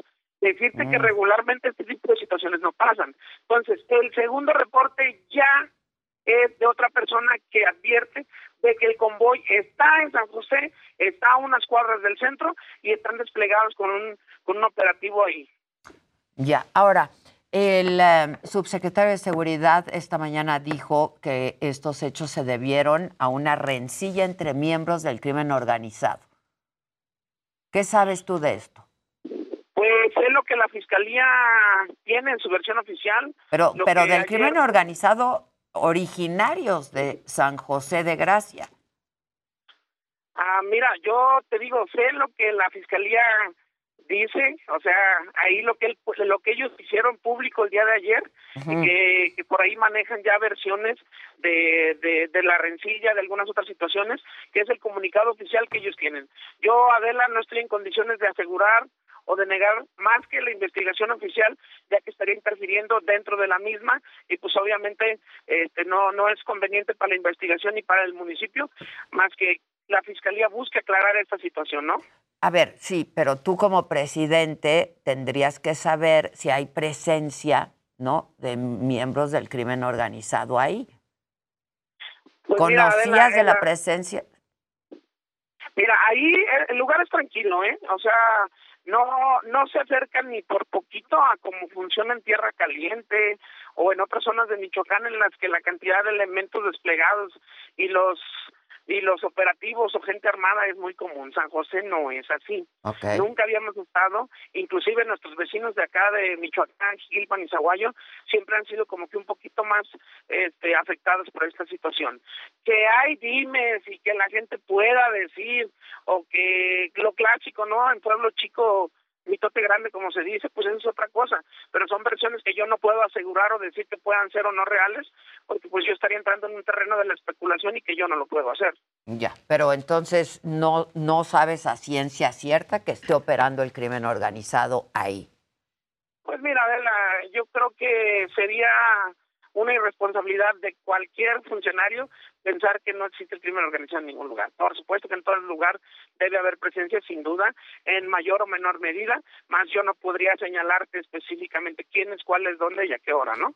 Ahora, también se habla de que no hay reporte de desaparecidos. Hasta esta mañana, ¿no sigue sin haber reporte de desaparecidos? Es correcto, Adela. Nadie del municipio ha reportado a alguien desaparecido. Ya. Este, ¿qué, sabes? Actualízanos la información, tú que estás ahí. Estamos hablando con Jorge Luis Anguiano, alcalde de Marcos Castellanos en Michoacán. Eh, ¿qué, ¿Qué sabes hasta esta mañana? Pues sé que la investigación va avanzando, este, ha sido muy hermética la fiscalía, nosotros hemos dado las facilidades, eh, por ahí está desplegado el ejército, la Guardia Nacional, y todo el día de ayer hicieron diligencias, entrevistas, y parece ser, por lo que el fiscal declaró y por cómo ha avanzado todo, que tienen una línea de investigación y que inclusive ya extraoficialmente algunos medios están manejando, ¿no? Lo que han podido obtener. Entonces, esa es la actualización al momento, y pues esperemos que en las próximas horas tengan algún otro dato que ya sea más contundente o relevante, ¿no? De lo que está en juego en este momento. Entonces, lo que tuvo que hacer la policía municipal es replegarse, porque no tienen la capacidad, ¿no?, de enfrentar un evento de estas dimensiones. Y esto es lo que tú has reportado. Habías pedido apoyo. Ryan Reynolds here from Mint Mobile. With the price of just about everything going up during inflation, we thought we'd bring our prices down. So to help us, we brought in a reverse auctioneer, which is apparently a thing. Mint Mobile unlimited premium wireless. Have to get 30, 30, bit to get 30, bit to get 20, 20, 20, bit to get 20, 20, bit to get 15, 15, 15, 15 just 15 bucks a month. So, Give it a try at mintmobile.com slash switch. $45 upfront for three months plus taxes and fees. Promo rate for new customers for limited time. Unlimited more than 40 gigabytes per month. Slows. Full terms at mintmobile.com. apoyo. ¿Habías pedido apoyo anteriormente? Mm, fíjate, Adela, que no había habido indicios pues de nada. O sea, no, no teníamos reportes ni movimientos extraños.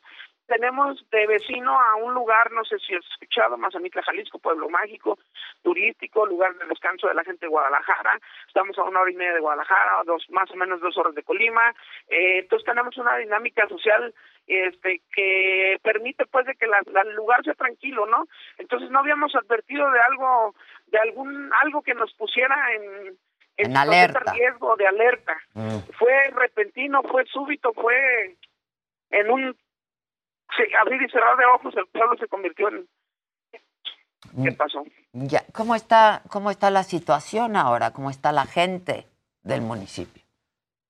Ahorita, pues obviamente alertas, este, un poco consternados, porque pues te digo, no habíamos sido testigos de, de, de- de una actividad de ese tipo, pero ya se están reanudando las actividades, somos un municipio ganadero, producimos lácteos, no sabemos de descansos ni días festivos porque las leches, las vacas siempre dan leche, entonces el trabajo siguió, la vida sigue y estamos pues esperando que se normalice de tal manera que, que la vida y la tranquilidad de este bello pueblo pues siga, ¿no? Pues fue una cosa terrible que, pues por supuesto, eh, esta imagen que estábamos viendo y que hemos estado viendo todo el tiempo es la, es la única imagen, el único video que se ha subido y que del que tenemos al menos eh, conocimiento, eh, pues se ve una cosa terrible, no se ve un enfrentamiento, se ve un fusilamiento. Pues sí, es complicado, de verdad, son imágenes dantescas que se salen totalmente de lo que ya habíamos visto, que era mucho. Pero bueno, pues desafortunadamente le tocó al pueblo en vilo de Luis González ser protagonista de esta terrible historia. Presidente, pues te agradezco mucho, alcalde de Marcos Castellanos. Muchas gracias allá en Michoacán y vamos a estar atentos y si me permites en contacto. Muchas gracias y atentos, por supuesto, pues de lo que vayan arrojando las investigaciones. Vamos a hacer una pausa y volvemos con mucho más esta mañana.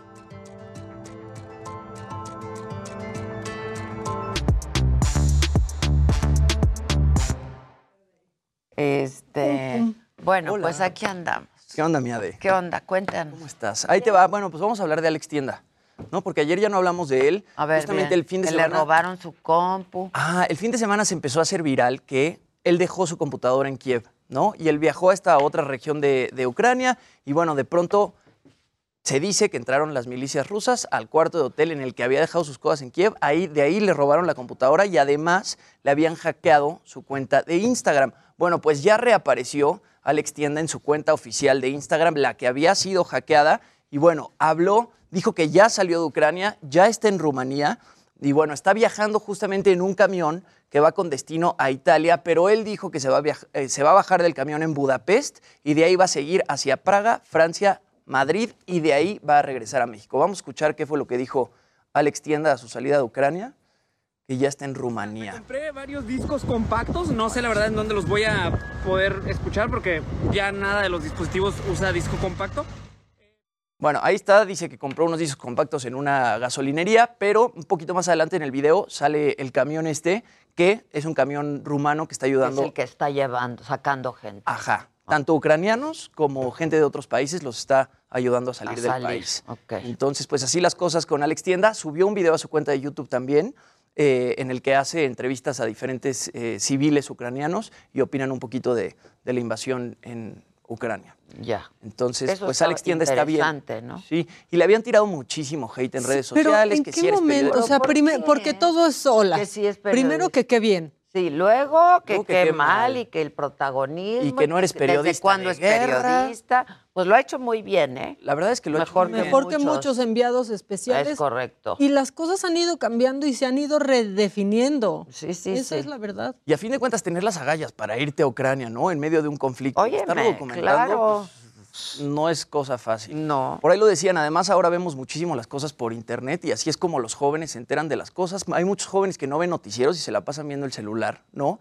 O ven este, canales de YouTube. ¿Qué haces cuando Que lo pasa siguen a él, Claro, y lo además. y se enteran por ahí. O sea, en cuanto pasa algo, te metes a Claro, Twitter claro. claro. para ver qué ha pasado. Sí, quizás a ver qué dicen los líderes de opinión que sigues, pero tu opción Hay inmediata... gente Claro. que lo sigue a él. Por Exacto. eso también hay que ser bien prudentes, saber a quién sigues, ¿no? Por supuesto. Ahora, estos, pues finalmente son testimonios de primera mano. El cuate está ahí, está- Claro. está, documentando, entrevista gente, ¿no? Y además su contenido está bien hecho Pues y está bien editado y pues por algo tiene más de dos millones de, de Yo estoy seguidores. de ¿no? acuerdo, la neta. Pues así. Y yo estaba leyendo hoy que el de, el de Tinder viene a México. Eso está ¿Qué fuerte. es ese video? No, pero No ¿Y quién le depositó? Que va a estar aquí en marzo. ahí te va, ahí te va. Estoy En disgustada. el mes de la mujer. En el mes de la mujer. Todo mal, todo mal.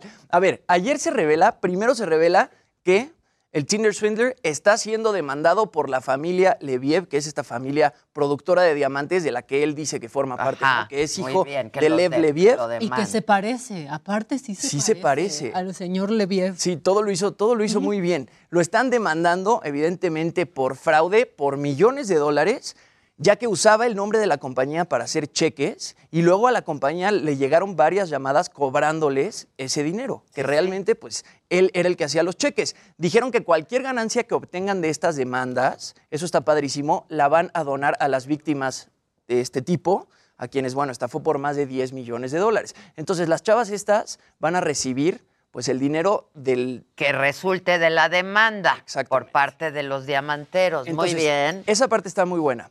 Pero luego salió otra información por ahí que tiene varias propuestas de antros, Sí. tanto en Alemania, en Estados Unidos y en México, para ir a poner ambiente, para ir a abrir botellas de champán, para ir a bailar con los asistentes a la fiesta.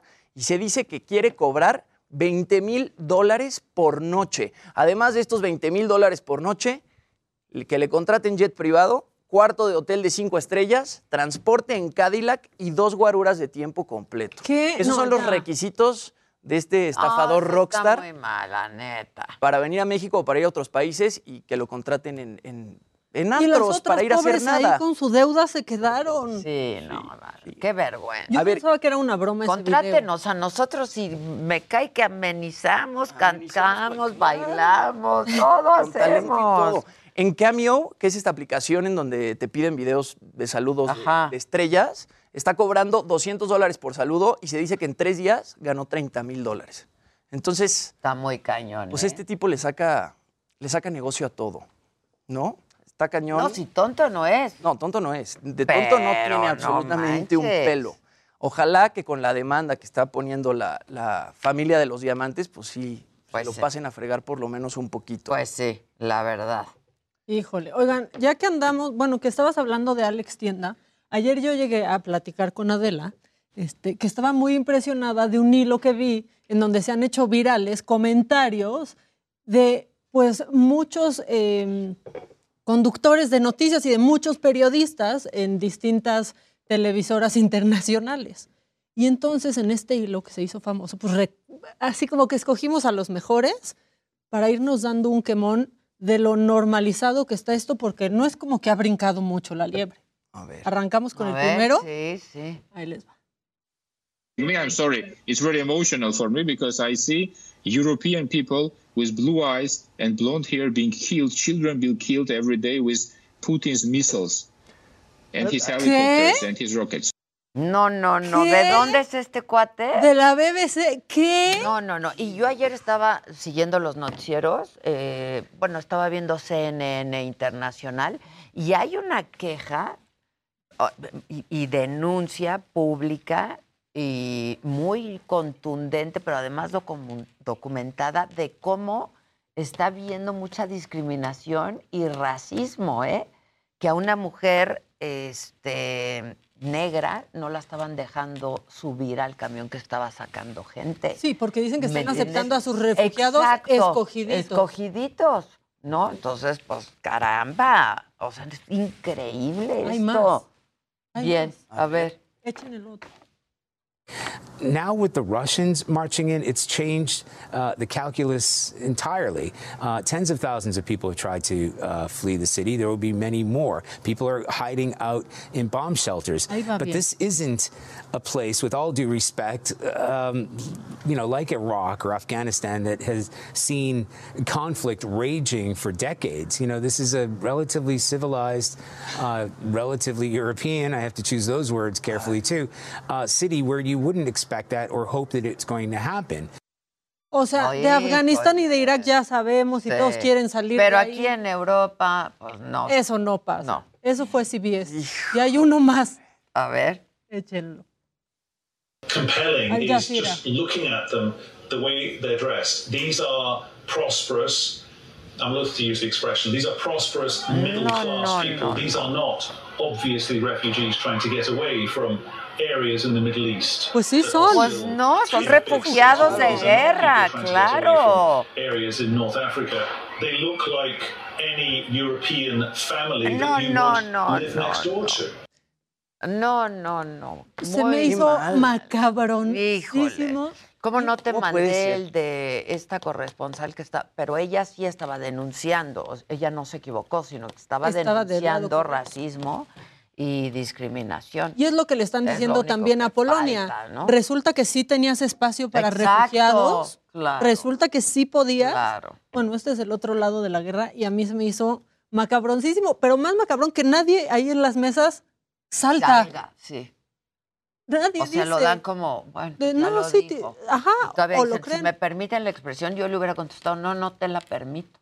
Sí, ¿sabes qué? Pues no, mi O cielo. sea, tú, tú al frente de una conducción dices, pues no, no te la permito. Es una expresión, por decirlo menos, desafortunada, ¿no? Que hay una más. Por decirlo menos. ¿Hay, Hay otra? Hay otra. A ver. Ay, no. Now the unthinkable has happened to them. And this is not a developing third world nation. This is Europe. No, no, no. O sea que nuestras naciones sí se ve. Sí, o sea, esto puede pasar en los países tercermundistas, pero en en Europa. México, ¿Cómo va a pasar en Europa? ¿Cómo? Bueno, vamos con Luisito, ¿no? Ahí estamos. Por ahí. Enséñanos ahora el Aquí estoy. teléfono. ¿Qué onda, Luis? Ya Pues aquí 10,000. estamos y la verdad es que este teléfono me gustó muchísimo. Es eh, la compañía Oppo, que la verdad es que esta compañía pues se convirtió en algún momento como una empresa de culto por los que eran fanáticos a los teléfonos celulares asiáticos. Llegaron en México en dos ocasiones, ahora les quedó muy bien. Y bueno, ya habíamos comentado de otra compañía que tenían teléfonos con cámaras Hasselblad. Pues bueno, Oppo ya la absorbió, ya forma parte de ellos y ahora ellos mismos lanzan un teléfono con una cámara Hasselblad, el Find X5 Pro, que la verdad es que el diseño me gustó muchísimo. Es un diseño de cerámica. Yo pensé que era un material que se llama policarbonato, pero no, es cerámica. La, la verdad es que no tiene ningún tipo como de, de acabado, pues que se vea feo, sino que todo es curvo, se ve muy, muy bonito. Eh, y las cámaras, nos hicieron un demo donde agitaban la cámara para que pudiéramos observar cómo era la estabilización de video. Y la verdad es que, o sea, después de que mi manita tiembla mucho, dije, creo que lo necesito, me urge. Ah, no, no, no. ¿Qué tal cuando dices, "Ah, es que lo necesito? Es que me urge. Me urge. Te urge. Mira, ahí está temblándote la manita No, ahorita. no, Ni con Pues por- esti- yo lo necesito, por eso, para no temblar. Claro. Es un, un estabilizador eh, eh, que llaman los fotógrafos de cinco ejes, que la verdad es que incluso ese estabilizador viene en cámaras profesionales y este equipo ya cuenta con él. Ahora, otra de las personalidades que estuvo también aquí en Barcelona en el Mobile World Congress fue John Laporta, que él es el director del eh, Fútbol Club Barcelona.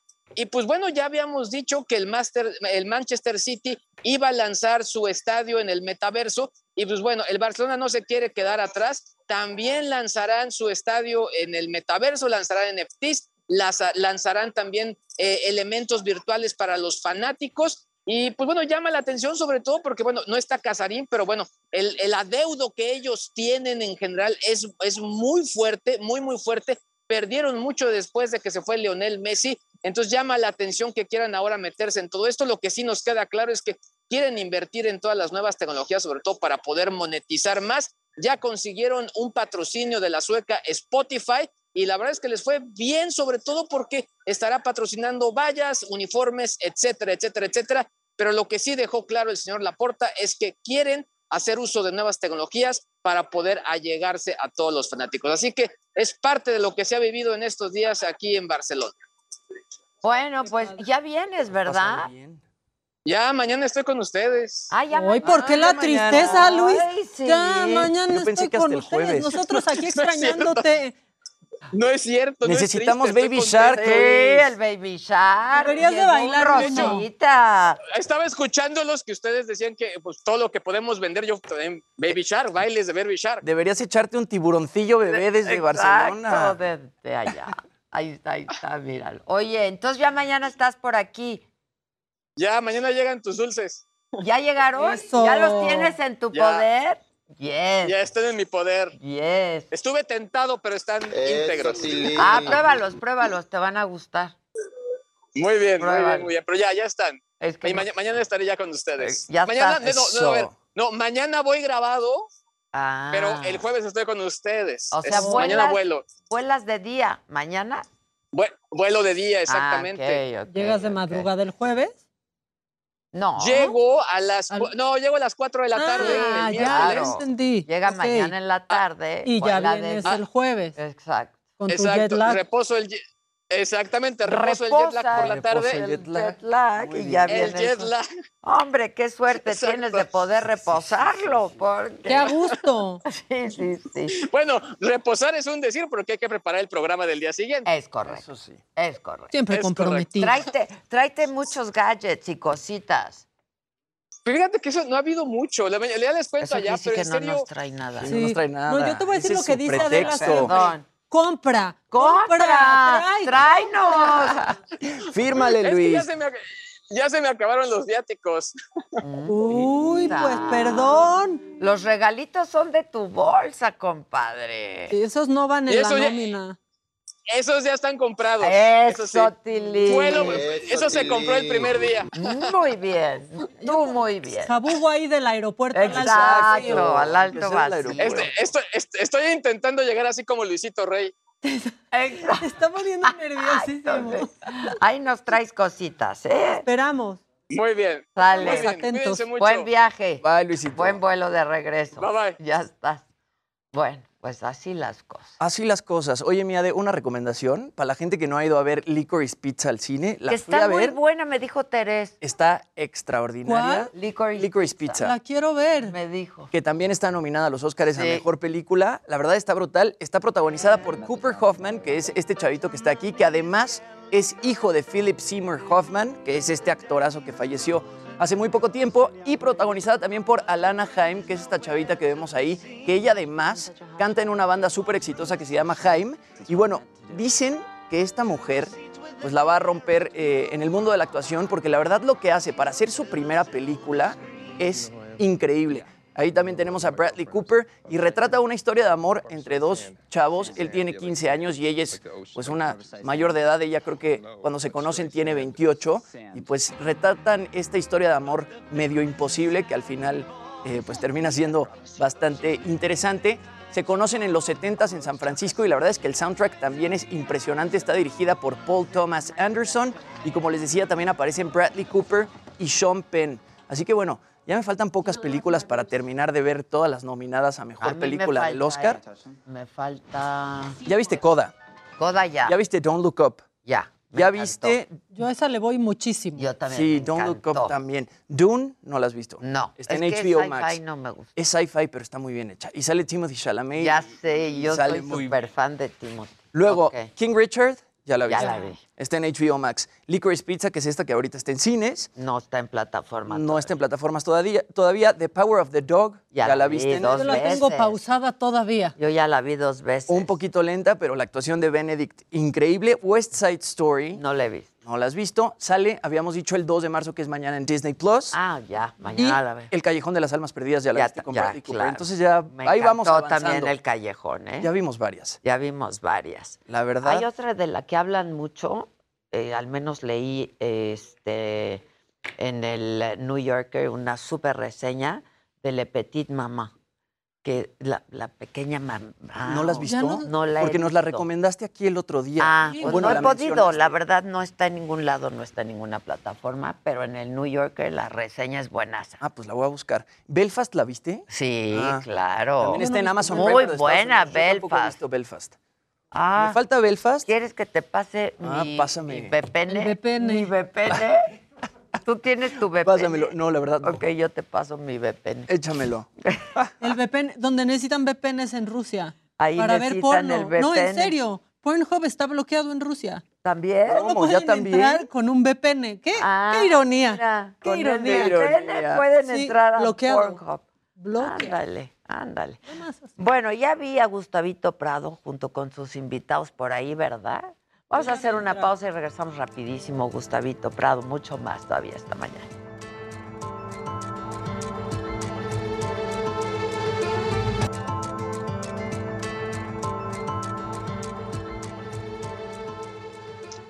Hola de la Maca, ¿qué tal? Excelente mañana. Y tenemos problemas viales ya en la zona del viaducto Miguel Alemán.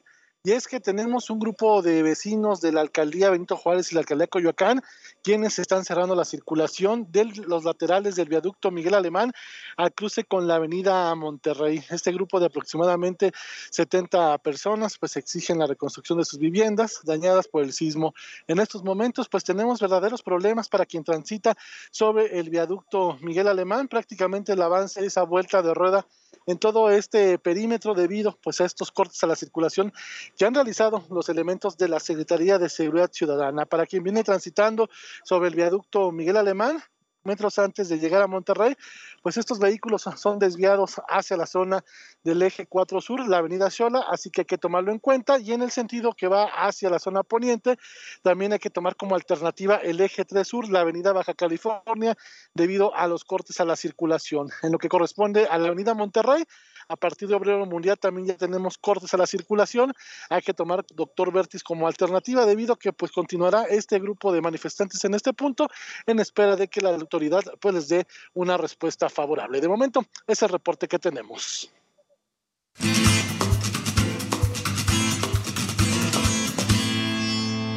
Y es martes, martes de trapos, Trendo, y ya está Gus Prado, director de Trendo MX. Es mi momento favorito de la semana, Gus, porque aparte traes invitados, invitados que siempre conocen al Jimmy porque era modelo. Qué bárbaro. Me balcones aquí, Mike. Yo estoy empezando a pensar que Jimmy era el 01800 Free Drink y por eso se ¿Verdad? ¿Verdad? Está La cabrón. semana pasada que si lo habían descubierto. Ah, la, la semana pasada con David. De Paragon. Sí, de Paragon. Y ahora que estuvieron, Rodrigo bueno, Noriega. presenta primero a tus invitados y ahorita les contamos el chisme. Bueno, pues hoy estamos. pasado. Está aquí con nosotros, ni nada menos ni nada más que aquí está Jackie Crespo. Viene también Gavino. Gavino, ¿cuál es tu pido? Azuela. Gavino Azuela. Sí. Pasa, Una cosa. pásale. Hola, Adela, ¿cómo Estás estás? en tu programa, pásate. Bienvenida. ¿Quién sabe?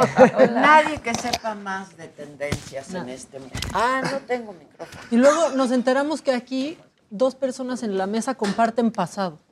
¿Cómo? Yo te estoy poniendo al día.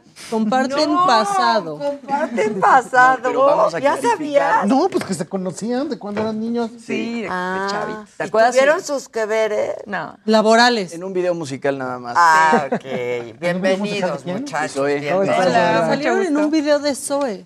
¿Te acuerdas que No te me enseñé un digas, video de sí. Zoe? Bueno, pues ella, es- ella es la Ella es la dama joven. Ándale. Bueno, ¿alguno de ustedes se acuerda joven. De hace muchísimos años? Creo que todavía sigue, yo no lo sé, alguno de ustedes sabrá, que se llamaba el Bar Milán. Claro, el bar Milán. Bueno, el Bar Milán. ¿En Reforma o en no, Milán? estaba en la calle Milán, calle en la de colonia Milán. Juárez. Ahora, una cosa curiosa que tiene el Bar El mismo Milán. dueño tenía uno en Reforma, creo. En los años 40, ahí era la Galería de Arte Mexicano de Inés Pérez Amor. Entonces resulta que ahí donde estaba el Milán, fue la única exposición en vida de Frida Kahlo Y ahí llevaron la cama completa con ella desde Coyoacán en un camión de redilas, inauguró ella acostada con corsé, Es fue Diego. famosísima, Es, es- es- es famosísimo. Pero esto es bien curioso porque fue hasta los años 40 que en México hubo una galería de arte que de hecho tenía como la función de imprimir cosas, o sea, imprimir carpetas gráficas, etcétera. Pero esto fue súper tarde porque en el mundo, en París, en Nueva York, en Mm. todas las ciudades del mundo, las galerías empezaron en el siglo XIX. Entonces, algo que es muy curioso es que estos dos muchachos que están aquí, Adela, Jackie Crespo, ¿no? Y Gabino, resulta que ellos tienen una actividad que puede que sea sorprendente en esa luz, porque ellos tienen un proyecto que se llama Can Can Project, Can Can Press, ¿no? Y básicamente están retomando como todo lo que sería ese mundo de lo que en algún momento era la idea de la cultura en las galerías, las carpetas de impresión, etcétera. Pero esta es la versión joven. Entonces, eso es muy curioso porque esto es lo que ahora es una versión de chavos como ustedes que están haciendo un proyecto que ya es bien largo. Tiene cuatro años, ¿no? Sí. ¿O Sí. cuántos años tiene? Cuatro. Cuatro años, cuatro años Este y año medio. cumplimos cinco. Cumplen cinco años. ¿Y qué es Cancan Projects? Pues eh, Cancan Projects es un, como un nuevo hijo de Cancan Press. Eh, Cancan Projects es un proyecto eh, más de difusión de arte contemporáneo. Es una galería que abrimos recién en La Juárez. Y ahí tenemos un corner con todas las publicaciones y los proyectos que hacemos de Cancan Press. Cancan Press es el proyecto inicial, como el, el que gestiona todo. Y Cancan Press es un estudio de diseño y tien- tenemos nuestro propio sello editorial. Y aparte estamos muy enfocados en la impresión en risografía, que es un método de impresión eh, pues que ahorita está un poco en boga o tomando eh, fuerza, porque es una impresión como eh, hecha, eh, que las cintas son hechas a base de aceites eh, vegetales, de arroz y de soya, y como que tenemos mucha influencia de, de- o, o bueno, más bien como que trabajamos mucho haciendo libros de artistas y trabajamos como muy cerca de artistas en sus producciones. Y esto es bien interesante porque también el tipo de producto que tienen y que venden es radicalmente el color de ahora, las formas de ahora, las figuras. Qué padre. De hecho, les trajimos unos regalitos aquí haciendo product placement. Ah, no, pero sí, es justo es un, un libro que publicamos Jackie y yo de, o sea, de nuestro sello. Muchas gracias. Pues nosotros normalmente colaboramos con artistas, con ilustradores, diseñadores. En, realidad nosotros nos dedicamos a publicar y distribuir los, pro- para- los productos. Gracias. Gracias. Eh, pero también como diseñadores nos encargamos de generar a veces también nuestro propio Claro. este contenido y nuestros libros Ahí y publicaciones. en la pantalla con todo. Bueno, y este libro Increíble. que me acaba de poner en las manos es una preciosidad. Sí, está bien O sea, bonito. Mira, Inemker Basquiat. Es, es, es una novela gráfica experimental que hicimos Jackie y yo en, en cuatro días. Y la idea de esto era como tratar de, de experimentar con la mayor cantidad de, de estilos de dibujo, ilustración y mezclarlo con narrativa. Entonces cada, cada página vas avanzando y es la misma historia, pero como que los personajes de repente empiezan a transformarse en cosas bien extrañas. Ajá. Y pues es, es una novela sobre el intento de un, de un migrante en Estados Unidos de convertirse en artista. Está padrísimo. Está Quiero uno en grande en la pared de mi casa. Pero sí los tienen en grande, ¿no? Ustedes hacen ediciones y tirajes. Pues estos, por Sí, sí, ejemplo, sí, son son, ediciones que son libros que no, la mantenemos edición, este pero tienen como las los diseños Claro. impresos. Hacemos a veces también pósters, eh, pintura y otros formatos, no solamente libros. La editorial es lo que, que hacemos las publicaciones, como lo que nos ha definido bastante en, en lo que hacemos en Y de Can Can hecho, Press. ustedes pero tocan- somos multiformato, ¿no? O sea, también experimentamos con lo que se pueda, no solamente con impresos, sino con otros medios eh, hechos por nosotros o en colaboración igual con, no sé, personas que se dediquen a hacer otros es un- formatos. Mira. Eso es un póster Es un póster fanzine. Padre. Sí, como cuando vas desdoblando va apareciendo un arte distinto Eso, hecho por... eso es de un diseñador Ay, de, de Alemania que se llama Colin Dorfler. Ajá. Y justo también el proyecto va mucho de la colaboración. Hacemos en nuestro editorial, eh, estamos buscando todo el tiempo artistas contemporáneos eh, de México y de todo el mundo y, y se trata como de estar, eh, de convertirnos en una especie de plataforma de que publica nuevos talentos, o sea, desde ge- emergentes hasta también gente tal, tal vez ya un poco más conocida. pero es muy colaborativo. Siempre es estar buscando propuestas de diseño que van con nuestra línea curatorial, se publican, los distribuimos en todo el mundo también. Estamos en más de 10 países distribuyendo Wow. nuestras Wow. publicaciones, eh, principalmente Bob Europa, Ross está Asia. aquí, está bonito. Y de hecho también ustedes están imprimiendo en todo, ¿no? O sea, increíble. hay ropa, o sea, tienen como impresos que también pues, son usables. Es que hay eso de pared. Hacemos de todo un poco. Sí, esto es para Por playeras. ejemplo, esta Sí, que es la risografía, claro. que es la técnica que usamos en el libro, solo se puede usar sobre papel. Entonces hacemos pósters, libros, no sé, algún, cosas como en formatos eh, que entren en papel. Pero usamos serigrafía, que se puede imprimir sobre ropa, sobre plástico, sobre cualquier material. Eh, Creo que también algo que últimamente hacemos mucho es que como estudio de diseño eh, nos gusta mucho estar eh, buscando marcas y colaborar con distintas marcas y eh, experimentar el diseño, en, o sea, en otros formatos más allá de lo editorial. Entonces hacemos colaboraciones con marcas de ropa y ¿Con o sea, desde quiénes moda. han hecho o qué han hecho? Eh, pues hemos hecho con, ¿se pueden decir marcas aquí? ¡Claro! Ah, pues recientemente hicimos ahí algo con Levi's, eh, Qué una colección de unos parches que se presentó en la tienda de Madero, con amigos diseñadores, también con Vans estuvimos haciendo talleres y hay unas cosas en House of Vans que recién abrieron. Eh, pues como que últimamente ha sido mucho de estar jugando Está con... padre. Y todo eso lo venden en la galería. Sí, en la galería. En la galería tenemos la sección de como más especializada en una exhibición que pasa y cambia constantemente cada mes y medio aproximadamente. Ok. Y suele ser hasta ahora como solo shows, ¿no? Allí en La Juárez. En La Juárez. Elegimos un artista y ese Calle. artista tiene su espacio. En Marsella y Nápoles. Marsella y Nápoles. Marsella, Marsella 56. 56. Ahora, una cosa que yo estoy fascinado con ustedes es que de hecho yo me puedo acordar en muchos años, o sea, desde lo que puede ser la Galería de Arte Mexicano, la Florencia Riestra, la Ortiz Monasterio, No, no, todas ellas este, son una idea de arte del pasado.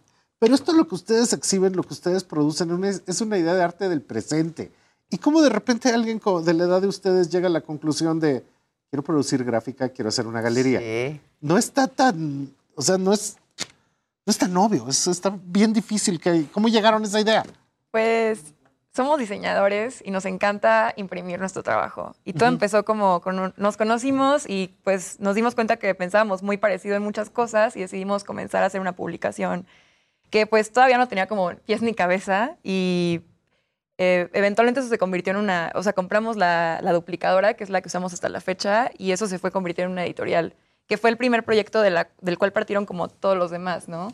Eh, pero creo que todo nació como de nuestro espíritu por publicar nuestro trabajo, o sea, porque al final nos gusta producir, pero también creo que parte de publicar es que la gente conozca qué está pasando, ¿no? Y distribuirlo. Entonces, como tener una idea, expresarla de alguna forma y hacer que llegue a la gente que quieres que llegue. Bueno, pero en este libro, o sea, yo estoy viendo color, estoy viendo libertad, estoy viendo forma. Y esto te lo digo en serio, llevo 20 años siendo maestro en escuelas de diseño y luego no hay nada más cuadrado que alguien que sale de las carreras de diseño. Sí, O sea, estoy tienen de acuerdo. Instagrams en blanco y negro con ángulos. Sí. este, Sí, solo hablan sí. del Y hacen Bética. las fotos en Solo hablan del Exacto, Bética. sí. Y son pretensuizos. Sí. Porque el diseño suizo. Y ustedes no son eso. Creo que Sí, somos yo tengo esa de formación, de, hecho, pero pues al final también es como proponer algo que pues sea interesante. No digo que el diseño suizo no sea interesante o como No, esta pues, está línea. muy bien, pero es muy increíble. Tiempo, ¿no? Sus blanco y 2022. negro Sí. Sí, ya, no, no, Pero Como los muebles el otro día que hablábamos, Sí, los, o sea, los todo es muebles da- los, Pero- los daneses. El, el mueble danés ya, gracias, pero también el mueble de ahora está en una transformación hacia este tipo de cromáticos y demás. ¿Quién es su coleccionista? ¿Tienen coleccionistas de la edad de ustedes o viene gente eh, Sí, hay. mayorcita a comprarles? Es de que- todo un poco. El proyecto inicialmente Cancan Projects es, es- como galería de arte estaba muy enfocado al coleccionismo joven, al coleccionismo nuevo, no Ajá. necesariamente joven, sino nuevo coleccionismo, por el hecho de que estábamos vendiendo obra de artistas emergentes a precios accesibles. Pero de repente ya se nos empiezan a acercar coleccionistas eh, más pesados, que ya son como más de la institución formal, y dicen, oigan, a ver qué está pasando, y también nos hace como pensar, oye, como, bueno, qué, qué padre que estamos como dándole a varias, eh, como a varios segmentos, cuando nuestro interés principal pues es enfocarnos en cosas como nuevas y accesibles, ¿no? Porque es justo vi- visto desde la perspectiva de que, qué puedo comprar yo con mi capacidad económica a mis 29 años, que todavía no soy un multimillonario, pues bueno, quiero ir a comprar arte a un lugar donde yo me sienta Claro, cómodo y pueda Y donde puedas preguntar. preguntar. eh, Y para los que no también, porque Sí. están bien padres. Sí, de hecho nuestro eslogan es como arte que arde y pregunte sin miedo. Y de hecho, Arte que arde, pregunte sin miedo. Sí, porque Sí. luego Dos eslogans Da mucho preguntar. miedo, Claro, claro, claro. preguntar Sí, cuánto ¿cómo cuesta. claro. De, de hecho, participamos en Salón ACME este año, es nuestra primera feria. Llevamos eh, nueve meses existiendo, creo, Pero esto como pasó galería. hace... ¿Cuántas eh, semanas? Esto pasó hace dos semanas. ¿no? Hace dos semanas, Sí. ajá. Y al final tampoco es como no ser serios, ¿no? Es también entrar al mundo del arte solamente con esta nueva propuesta que, Ay, que Pues es, de eso pues, se trata el cualquiera arte, puede consumirlo, proponer, ¿no? ¿no? Y ser joven. Proponer Pero de hecho ahorita creo que pasar. Ay, tengo aquí unos cerillos con la dirección de la galería. Eso es hacemos. Eso está hacemos. padrísimo. Que antes todo el mundo daba cerillos. Yo las amo. Sí, Sí, les paso es que somos medio nostálgicos. Están Entonces esa idea de increíbles. imprimir cerillos, wow. Pero fíjate que ahorita en Salón Acme creo Les que pasó una cosa. Literal, estamos como asistiendo, siento yo, ¿eh? Al fin de los conceptualismos y el principio de los divertismos. Porque de verdad, el arte como que ya no es tan conceptual. Lo que tú estás viendo es gente que está volviendo al dibujo, a la pintura, al graffiti, este, a un montón de Y a cosas divertirse, que vienen de otra línea y que están haciendo algo que sí puedes poner en tu casa. Claro. Que sí te da gusto tener. Que también tenemos dos líneas. Ahorita estamos también con una línea que, eh, Es muy que es súper conceptual y estamos entrando a temas de performance o videoarte, instalaciones con, con algunos artistas jóvenes, pero sí es muy... O sea, por ejemplo, ahorita la expo que tenemos, que igual están todos invitados a que vayan, está... Es ahí donde dijo. Sí, es, Sí, es de un artista japonés, que es su primer expo que tiene en México, se llama Kentaro Okawara. Y es una exposición súper bonita de pintura y este cuate trae una onda muy de amor y de como Mira, difundir un mensaje de amor. Sí. Ah, es lo que estábamos. es- lo que sí, está Yo siento que eso, increíble. eso quedaría muy bien en tu sala, Adela, ¿eh? Sí, creo que sí. Creo que sí. O en nuestras es nuevas es pintura, es. Eras de pintura, pero sí, o sea, cada exposición, pues hemos ido también descubriendo nuestra línea y pues los formatos que también son aptos para exhibir en ese espacio. Eh, pero la anterior, por ejemplo, era más escultórica, un poco más conceptual. Ah, mira, por ejemplo, esa, es- esa expo, ah, que están pasando expos, esa es de Fabiana. Martínez Peláez, que Oye, es una para artista de nuestras acá. nuevas oficinas. es la de Ese es el que tengo aquí. Está Sí, increíble. Y no me va a dar miedo preguntar cuánto cuesta No, que este. preguntes si Ese está, es que están hechos en secciones, entonces No, cada que sección cuesta como decir. 700 dólares, creo. Ay, ¿cuántos Son cuatro. En esos son Vienen cuatro. siendo cuántas Ca- Cada secciones? sección Cada sí da sección- miedo preguntar, ¿ven? No, pero está bien preguntar. A ver, es, ¿cu- ¿cuánto vas a comprar en una... Bueno, no voy a tirar nombres, pero una- vas a una gran galería y estás hablando de artistas. O sea, un Sí, Gabriel Orozco, ¿cuánto de te compra? dólares. Pues, digo, ¿cuánto Y te uno no cuesta anda un- regateando ahí, esa es la No, Sí, no, claro. no. Digo, también es... Pero bueno, estamos También un este es poco- un artista que la verdad tiene una trayectoria ya bastante Es- creo que es larga artista y con es mayor un artista como- trayectoria hasta ahora. ya sí. Como con mayor la formación que ¿Qué hemos tan expuesto. es Pues es como... Como, Como de, dos unos- metros por metro y No, medio. tenemos uno- paredes así. Sí, tenemos Sí. varias Bueno, paredes. Sí, de hecho, lo padre de estas Pues, pinturas son que ¿No hay estas son de modulares, las puedes descuento? Sí, claro, claro que sí. juntas o una individual. Mosaicos. Y ahí mismo imprimen, ahí hacen No, todo. ese es el espacio de exposición y nuestro estudio está en la Cuauhtémoc, que es en Ganges. en Ganges 45. Esa Voy a es ser nuestra... tu vecina. ¿Ah, sí? Ah, qué padre. Qué Precio padre, pues. especial por vecino. Por- No, porque los precios de todo, de vecinos, Sí, de porque todo, ahí sí. ocupan solo un espacio de esa casa. Ah, ¿tú conoces la casa? Sí. Ah, ¿tú no fuiste el otro día al estudio? No. Eh, no fui yo exactamente, pero fue gente a verla de mi Unos parte. propios. Ah, mira, pues ya vamos. Unos ¿Y tú, y tú vas a rentar la Wow, casa? pues ya. Ah, bueno, mira, pues Les ya. llevamos rápido las ¿Ves? piezas. Solo es Sí, cambiarlo de lugar. Sí, bueno, pero ¿qué crees? conoce Me dijeron, es la que hay casa. unos chavos que están ahí imprimiendo y les dije, pero se pueden ir. Ahora voy a decir. Ay, no, oye.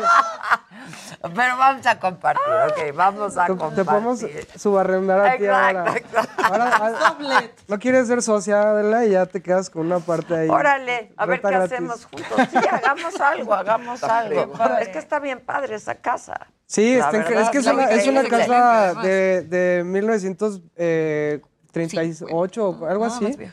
Sí. Está, es una casa antigua catalogada y antes eh, lleva un rato sola, pero es muy, muy bonita. Llevaba. Sí, Llevaba, bueno. Llevaba. Digo, porque ustedes están ahí. Sí, no, y ¿Están a nivel de piso? nosotros no, es que está, hay una parte atrás de la casa Ellos que son están estudios. atrás. Ajá. Y la Que hicieron casa es... estudios, sí. Que Ajá, también hay estudio nueva. de fotografía. y- Sí, sí, sí. Ahí estaban antes. Se va a este, poner muy divertido. Pues ahí sí. es nuestro taller, nuestra oficina, ahí producimos todo y la galería solo es el espacio de exhibición. También estamos ahí de vez en cuando, pero es como más bien la tienda, la galería. ya entendí. Sí, Ah, pero son dos mi- proyectos que van muy de la mano, mira. comparten nombre incluso. Gustavito Chistoso. siempre me trae Siempre gente. está todo Siempre todo está entrelazado y Siete ligado. grados y- de separación. ¿no? Seis, Exacto, seis, exacto. Separación. Sí, sí, sí. Pues Ahora, ya, ya nos que tú- veremos por ahí. en Eso que tú decías, aquí hay una imagen que dice, "Be artist is fun, ser artista es divertido. Y en eso eh, que yo te comentaba, yo insisto, ¿eh? los conceptualismos cambiaron. O sea, ahorita es divertido. Los performances cambiaron, las acciones son distintas. O sea, ya no es este mundo, Gabriel Orozco, de ser tan pedantes y de que las cosas no se entienden y son inmateriales. Ahorita el arte es material, el diseño es verdaderamente la reina de la estética en el mundo. O sea, la gente entiende los diseños y a partir de los diseños está entendiendo las gráficas y básicamente el mundo del Instagram hizo que seamos animales visuales. Claro. No pensamiento. O sea, yo siempre he estado en contra del conceptualismo, ¿eh? me molesta mucho eso de tener que pensar, nunca me ha gustado. me parece de mal gusto. O sea, que le tengas que pensar a un Yo no, cuadro. no, yo no puedo. ¿no? Yo no puedo, no Este, puedo poner a ver así. ¿Y quieres decir algo? Mándenmelo por Yo fax. creo que el arte o te gusta o no te gusta. O sea, Claro. que compras Sí. algo que te guste. Pero eso es sensorial, ¿no? A menos que seas Pues yo creo que también tiene un nivel conceptual todo, ¿no? O sea, porque todo se hizo por claro, alguna no puedes razón y todo significa, si quieres buscarle un Pero concepto, esto lo va a me tener. alegra el ojo, me gusta cómo se ve, me sorprende y me divierte. Creo que una cosa que siempre es constante en Cancan es que son imágenes y productos de alto impacto visual. O sea, nos gusta que a la primera atrapar a alguien porque el producto le parece interesante antes de saber de qué trata. Y luego, si le gusta conceptualmente, pues creo que es- Oye, cierras qué bueno. todo el ciclo, Claro. ¿no? O sea, haces que Pero sea como todo interesante en y la rica toda la ya aquí experiencia. te entra por los ojos, ¿eh? Sí. Y que a las marcas también les funciona muchísimo. Hacen Claro. identidad este, de Sí, marca también. Somos diseñadores, también hacemos este branding, eh, identidad, Claro. Hijo, tenemos general. mucho trabajo, ¿eh? Justo ahorita buenos trabajamos. vecinos. Qué buenos sí. vecinos Nos tenemos enfocamos mucho en los libros porque eso es trabajo. a lo que nos dedicamos más, pero hacemos de todo. O sea, Sí. Ahor- Ahorita lo que más hacemos es identidad visual y diseño editorial. Ya la vi, está El increíble. grandma is disappointed. La abuela. I am as well. Es, es que está increíble. Me sí, encanta. les, les mandamos luego unos. Este, unas impresos especialmente para es- que los pues, pongan. tiene muy buenas reacciones de la gente porque creo que se identifican bastante con la historia del. Sí, ese ha sido nuestro bestseller y dijimos, bueno. Es que está los- padrísimo, la verdad. No, o sea, el, el No, libro el este de libro, el Artist. libro. Y aparte, qué, qué importante es que el arte esté bien impreso, ¿no? De pronto Sí. puedes comprar alguna litografía o alguna la obra de arte que, que la calidad realmente no está bien hecha. Y tener arte bien impreso, pues siempre es. es Ahora, yo no sé si increíble. ustedes lo tengan en la mente, un poco lo que está diciendo Jimmy, pero pues todos tenemos ya las impresiones digitales y en cierta manera la risografía nos devuelve a otro mundo de impresión. Es que es todo lo contrario. Es Ajá, como es por retomar eso, es como retomar un- el una impresión proceso de análogo de Sí, impresión. como entre mimeógrafo, serigrafía Exacto. y stencil. Es, o sea, es, es impresión a base de stencil. o sea, Stencil, claro. Y de por hecho son tintas directas. Está Es un padrísimo. como- pero solo puede imprimir con un número de tintas limitado. Entonces, haz de cuenta que sí tiene eso que está como entre serigrafía, mimeógrafo este, este, y stencil. Y es también limitado Pero- el número que se puede hacer, ¿no? Se recomienda usar la risografía para tirajes medios. Si no se Ajá. vuelve un poco caro y pues difícil porque es una técnica artesanal, nosotros recomendamos hasta mil ejemplares, que sigue siendo corto comparado con una editorial que hace libros de texto, ¿no? O ¿Y sea, ustedes también maquilan para los demás? sí, somos, una imprenta. Cualquiera O puede sea, yo imprimir llego lo y quiero quiera. hacer mi libro. Se te cotiza diseño. tu libro y tu diseño y todo. Ajá, podemos Increíble. diseñarlo o solo imprimirlo o las dos cosas. Ahí ya como cada proyecto lo que necesite el cliente. Está increíble este librito, ¿eh? Sí, sí, Pero está. no solo el librito, lo que están presentando en galería, lo que tienen en impresos, es algo que hay que ver, porque de verdad esta es la tendencia. Dense una vuelta, los, los invitamos a que se den una vuelta y se echen un mezcal ahí con nosotros. ¡Hombre! ¡Hombre! Sí. ¡Qué bonito! ¡Qué bien la vamos Ahí a siempre, ahí pasar siempre ahí, se le recibe bien a la ¿eh? gente. Siempre tenemos una hielera con mezcalitos y chelas para... Como debe ser. Sí, En la claro, saga también, claro, Como no se preocupen. Sí, en la saga también. Oye, y este encanto que tienen los dos, la tarjeta, o sea, todo es increíblemente de hoy, pero la tarjeta tiene un gofrado con el tipo de serigrafía. No tengo tarjeta. como de antes. ¿Dónde Sí, está la tarjeta? Librito. Creo que Los cerillos ha de ser Ah, un problema ya. imprimir cerillos en el mundo de hoy, ¿no? Sí. O sea, ya no debe ser tan fácil. Conseguimos una empresa que se dedica a imprimir cerillos. Creo que son los Todavía. únicos que imprimen sí, sí, sí, cerillos. Se llama, bueno, no. Pues se llama cerillera porque Cerimex. Cerimex, Sí, o sea, de cerillera la hacen- central. imprimen cerillos. Imprimen millares de que cerillos. compres es de ellos. ¿Es de ellos? O sea, sí, Sí, consideré imprimirlos Ah, en lisografía, pero obviamente Sí, se volvía sí. un proceso como Problema. Y buscamos innecesario, por mil lados. como, complicado. bueno, ahí. Y ¿Saben qué no- deben de hacer? Cerillos de cajita. Estaría con sus increíble. impresiones. Y de madera. ¿Ves? Ya estoy dando No, pues, ideas, De ¿no? hecho, la, la idea que tenemos es que detrás de todo, o sea, cada idea tiene como una salida en algo de mercancía, así como mercancía, merch, no sé. Sí, sí, Merch, sí. Pero siempre es como ah, una idea, ah, se volvió un llavero, y siempre todo va alrededor como de, de tener un branding como muy potente detrás del proyecto, y que tú entras al estudio y cualquier cosita que ves que puedes agarrar es algo de la marca, que tiene un uso para alguna Sí, cosa. nosotros- Los cerillos. Yo adoro las marca, cajas de O sea, cerillos. es una Los y cerillos largos siempre, me ser encantan. consistente y Una marca que está produciendo cosas que nos alegra el ojo. Fíjate, llevamos media hora divirtiéndonos hablando de arte. Sí. No es este. Una plática elevada. Pero en eso también lo están planteando ustedes de que es muy accesible. Yo no creo que haya nadie que no lo pueda ver y no le parezca encantador, delicioso, deseable, de cualquier edad, ¿eh? Sí.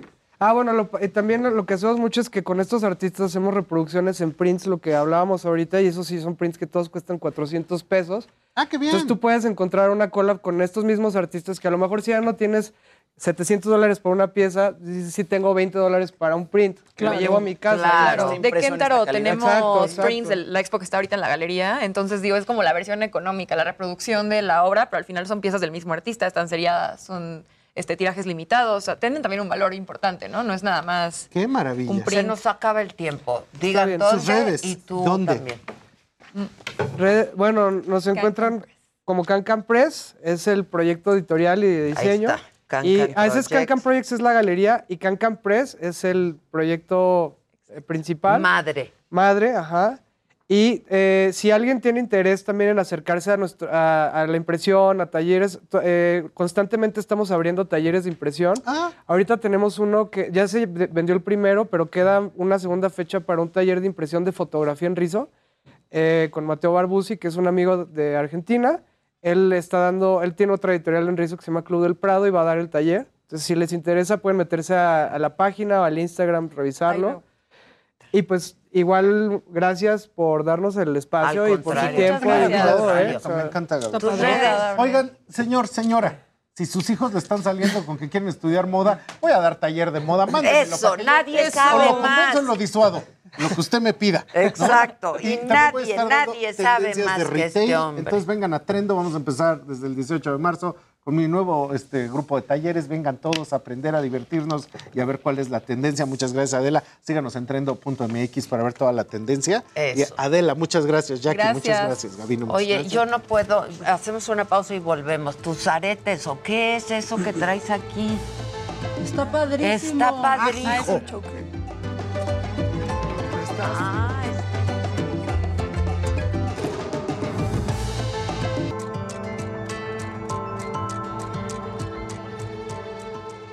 Amigos de Me lo dijo Adela, muy buenos días, un gusto saludarles. Ahora me he trasladado hasta el centro histórico, estoy ubicado en la calle de López, exactamente a una calle del eje, del eje central Lázaro Cárdenas. Lo que ustedes observan de fondo es este desalojo que se llevó hoy por la mañana y es que una mujer de 82 años que vivía en el número 98 de la calle de López, el día de hoy fue desalojada. Esta mujer, bueno, pues eh, pasó más de 70 años de su vida viviendo en el departamento número 2 de este edificio y el día de hoy fue desalojada cuando perdió un juicio con la actual dueña. Ella nos ha platicado que originalmente, pues la dueña de estos edificios, de estos departamentos, les permitía a todos vivir sin ningún problema.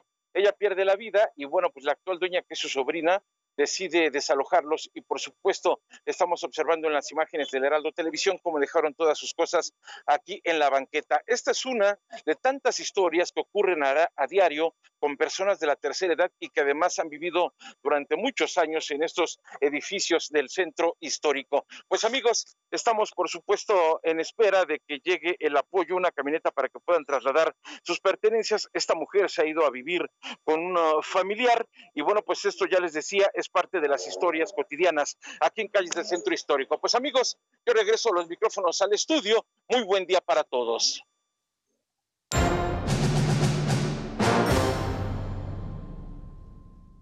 Bueno, pues aquí ya estamos. Claudia Aguilar y Lancat. Fíjate qué padre es el arte y lo que genera y provoca que llevamos, ¿no? Todo el tiempo hablando de que quiénes son, de que cómo están, de que si tu hijo está clavado con Basquiat. Eh, es bien padre el arte. Es lo máximo. La gente no alcanzamos a entender, fíjate, ahí en el chat decían, ay, ya cualquier cosa es arte y ya qué sección tan aburrida, ¿no? Porque no educamos. Y no, no educamos. educamos. Sí, y el arte te rescata, de verdad, de todo.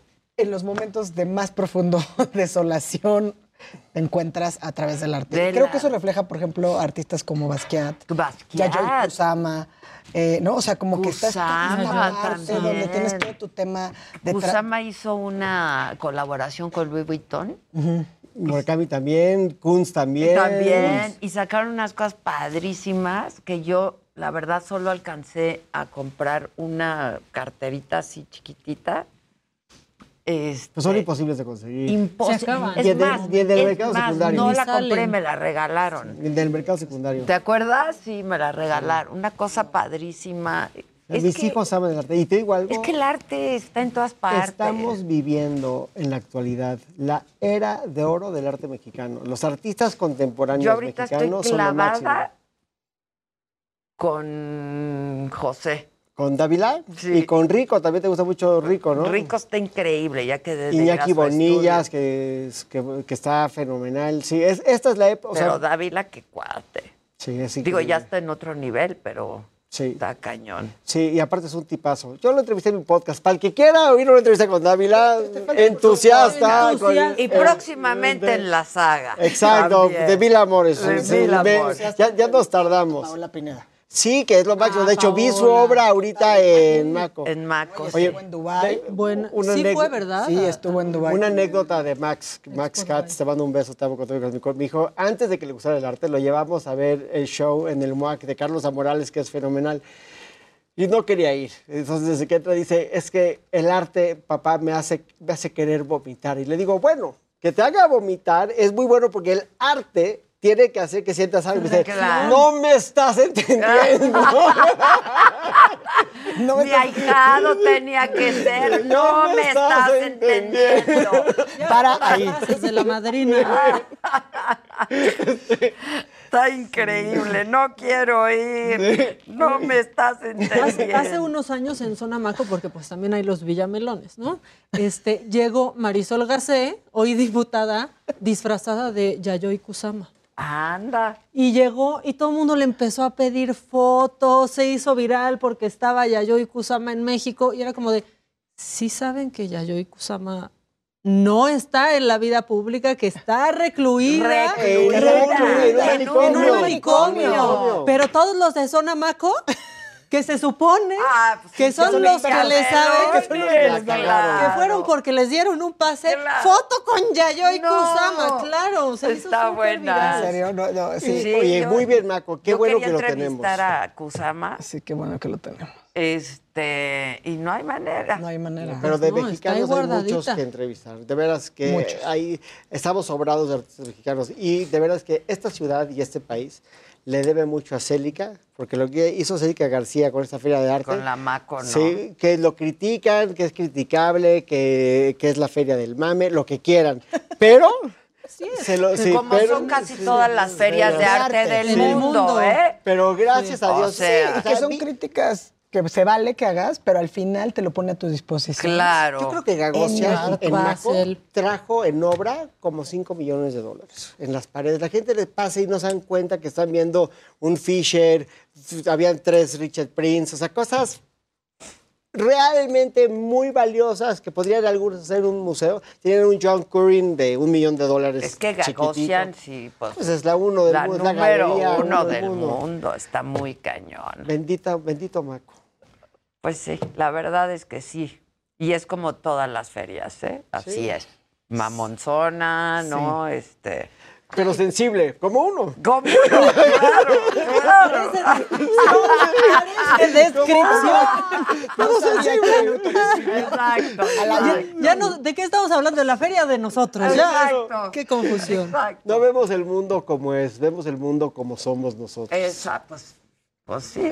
Pues sí. Pues sí, Pues sí. efectivamente. Bueno, ¿quieren hablar de algo no- de no, vamos a volver a la parte que, que- que nos trae del arte. Así es. Del arte, del arte abstracto y del proceso creativo a la surrealista realidad en la que vivimos Sí, en este sí, país, que me parece realmente Surrealista. desolador. Pues no sé, Ilan, nos lanzamos con el tema que. Sí, el escabroso tema el de, escabroso de tema. Scherer, Gertz y los abogados de Collado, que es, la primera de las acusaciones que están relacionadas a Scherer. Pero, como siempre, las damas primero. O sea, al menos que... No, la verdad es que fue bien difícil, o sea, veníamos platicando un poco. eh, sin duda era el tema, ¿no? Estuvo, yo creo que en la prensa nacional era ocho columnas con como que fuego abierto. Varios días. Varios días, ¿no? En n- innumerables diarios de circulación nacional, en muchas, no nada más en la primera plana, sino al interior. Y me parece que es Pero un fue mensaje. primera plana, ¿eh? Fue primera El plana. domingo. Domingo, lunes. Sábado, domingo. Bueno, es más, creo que hasta.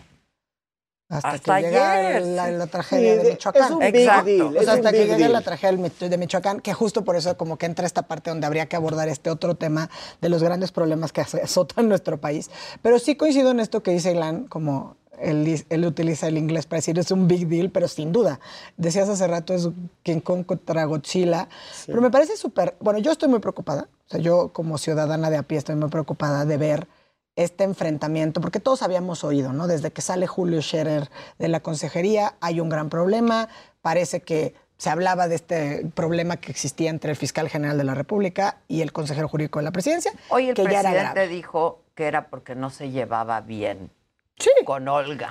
Ah, Lo dijo Con ayer. Ol- ¿O Ayer. ayer? Ayer Con. Olga. Perdón, es que, Que la salida- necesitaba La mediar. salida Y me Julio- confundo porque casi son iguales, ¿no? Este, La serie de julio es porque con Olga No se llevaba llevaban bien. como Stevie Wonder y Rigo Tobar. No se podían ver. Híjole, híjole, Katz. O sea, en el Día Nacional, a voy a hacer un paréntesis de que en el Día Nacional de la No Discriminación, Internacional de la No Discriminación, mi querido y admirado Sí, amigo exacto. hizo un comentario que lo van a cancelar. Claro, sí, cancelar. Nomás te vimos pasar. No necesitamos más cosas aquí. ¿Qué dijo? ¿Qué dijo? Pero bueno, con- imagínate, con esa explicación tan eh, superficial como suena, de no se llevaba bien con Olga, al final del día es gravísimo porque tuvo que decir Claro. algo. O sea, tuvo que decir algo, lo que fuera.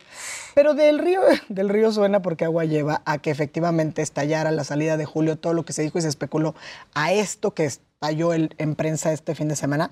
A mí personalmente me dejó muy preocupada. Mucho se escucha, a mí me parece, se ha escuchado que el fiscal tiene venganzas personales. eh, y aquí, pues la verdad es que a mí lo que me preocupa es si se dan los titanes, si se dan King Kong contra Godzilla, no me importa. Pero si van a agarrar ve- venganzas personales, porque a Julio no lo toquen, pero entonces cualquiera que huela a Julio, haya comido con Julio, esté cerca de Julio, entonces es un objetivo de un fiscal que ha demostrado que es bastante vengativo, por no decir un personaje Y tanto cuanto personal. siniestro. O sea, Entonces, a mí eso como ciudadana me preocupa, porque es el titular de la Fiscalía General de la República. Claro. O sea, no podemos perder de vista eso.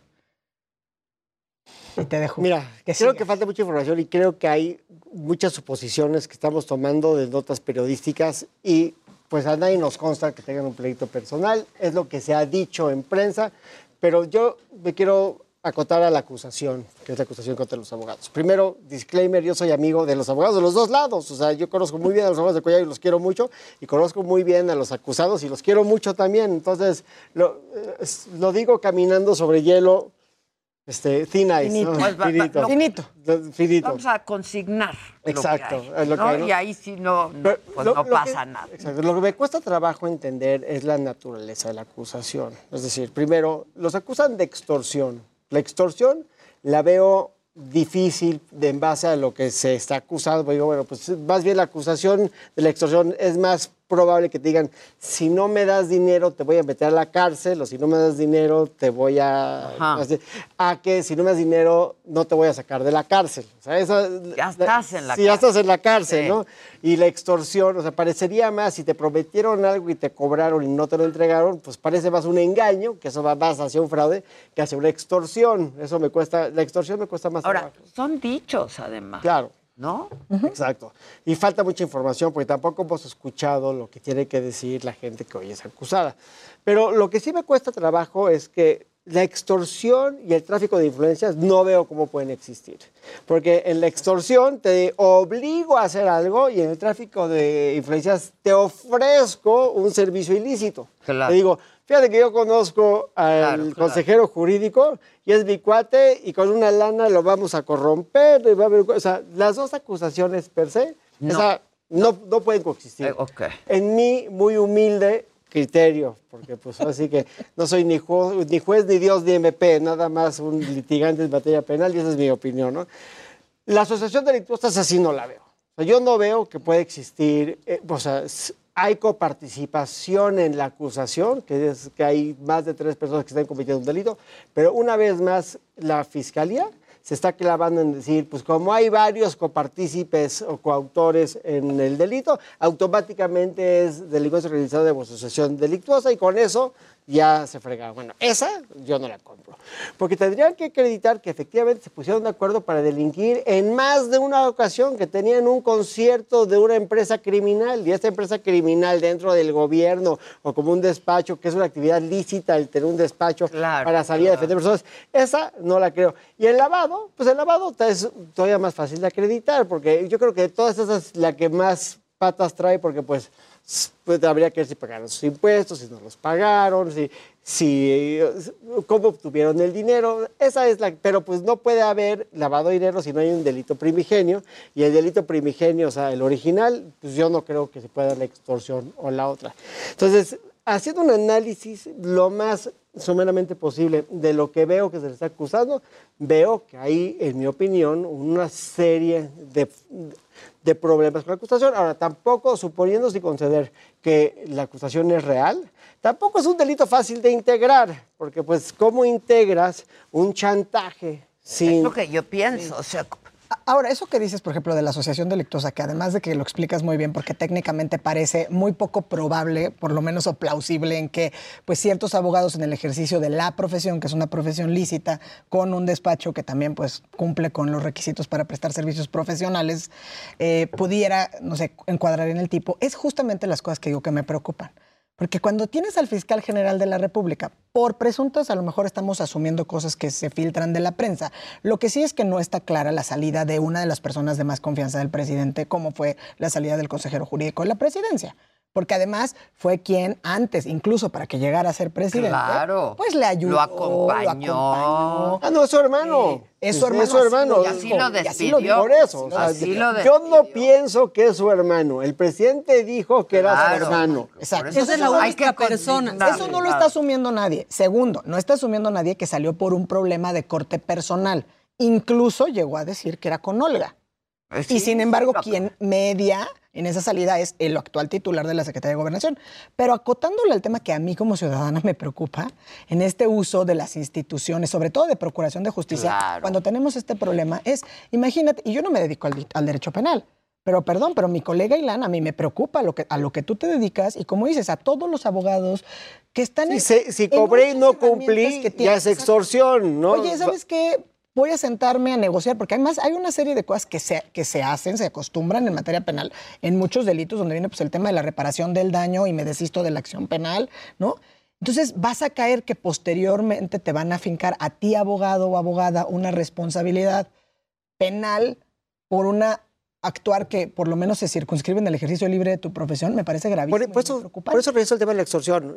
Parte de la acusación es que estaban obligando a Juan Collado a vender Caja Libertad Sí, que a como firme. libertad por libertad, ¿no? Sí, Eso lo liber- creo sí. que Que- Radio- Esta es una parte de la acusación. Bueno, pues, eso no es extorsión. Libertad por libertad. Su- suponiendo que fuera cierto, se quedó en grado de tentativa la famosa extorsión, porque pues nunca se consumó la famosa extorsión. Entonces, yo no creo que se dé la extorsión. Se pueden haber dado amenazas o una serie de otros delitos, pero la extorsión no se consuma porque no se vende caja libertad a firme. Entonces, pues, de entrada, pues eh, el delito no se da. O sea, yo puedo agarrar a alguien a batazos 40 millones de veces, pero si vive, no es homicidio, Claro. son lesiones, es otra Claro, cosa. es otra Se- el delito de extorsión se tiene que dar el resultado. Se tiene que dar el resultado. Si no se da el resultado, se queda en grado de tentativa. Entonces, me, me- me preocupa un poco eso de la acusación per se. Pero sí me preocupa mucho el clima sobre el cual los abogados en materia penal, y no solamente penal, porque vienen más acusaciones, abogados que no son penalistas en otros asuntos, lo que sí me, o mínimo ese es el chisme, me preocupa el, las aguas que tenemos que navegar los abogados, porque sí es preocupante pensar que si no cumples con la expectativa de un cliente, te pueden acusar de, de, extorsión o de cualquier otra cosa. Pero bueno, pues como dice mi maestro y amigo José Luis Nazar, pues en las grandes ligas los madrazos están muy fuertes, ¿no? Y, y hemos visto la, visceraliz la visceralización sí, de eso es lo que preocupa. Es lo que preocupa sobre Eso todo porque el fiscal además, digo, mucho se luchó o, sea, o tratamos como ciudadanía incluso de el fiscal que no fuera el fiscal carnal, ¿no? Esta parte de la autonomía. Y entonces este personaje, o sea, que actualmente es el titular de la Fiscalía General de la República, va a estar tres años más hacia la siguiente administración, ¿no? Entonces, esta es la, ahora sí que es tratar de hacerla de pitoniza y ver hacia el futuro, pero el mensaje es muy preocupante. Y lo acabas de decir muy bien, porque además a los abogados aquí a lo mejor estamos pensando en penalistas.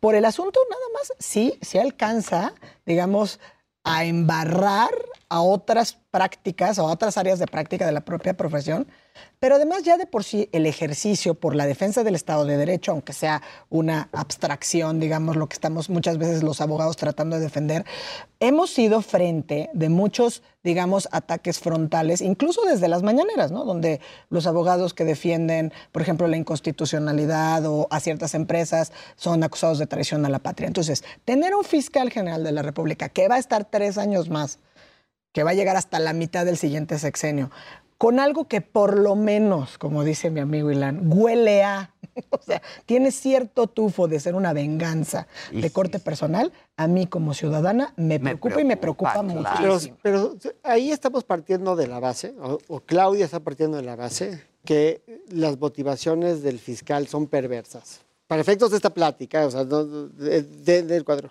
Lo que sí creo que hay que señalar, nada más señalar, que por las razones que sean, sea una venganza personal, sea su encargo, yo no recuerdo en mi vida que a medio sexenio se haya atacado de esta forma a una persona de nivel secretario, a medio sexenio. Eso, por las razones que sean, sí es un, yo creo que un parteaguas porque cambian las reglas. Pero no están atacando al secretario, ese es el problema. O sea, por eso estoy diciendo y me permito, como dice, o sea, es mi suposición, mi suposición basada en lo que dice la prensa. No están acatan- atacando al secretario. No judicializaron a Scherer. No lo han judicializado. Si estuvieran judicializando Sí. a Scherer, que no estoy diciendo. Todavía. Pero en el caso. Todavía. Todavía. Pero ¿por qué no? O sea, al final del día eso es lo que está en el Pues ambiente. No, porque pareciera No dice que voy que a a él armar no lo van a expedientes tocar. contra los ex colaboradores Claro. del círculo cercano. Pero puede, puede pero ser no que, exista un pacto para no golpear a Scherer, por supuesto. Pero también puede ser que vayan a ofrecer un criterio de oportunidad el día de mañana. O sea, nadie trajo su bolita de cristal y ese es el principio de la problemática. Y las cosas en este país están cambiando a velocidades, a- o sea, realmente distintas que en la anterioridad.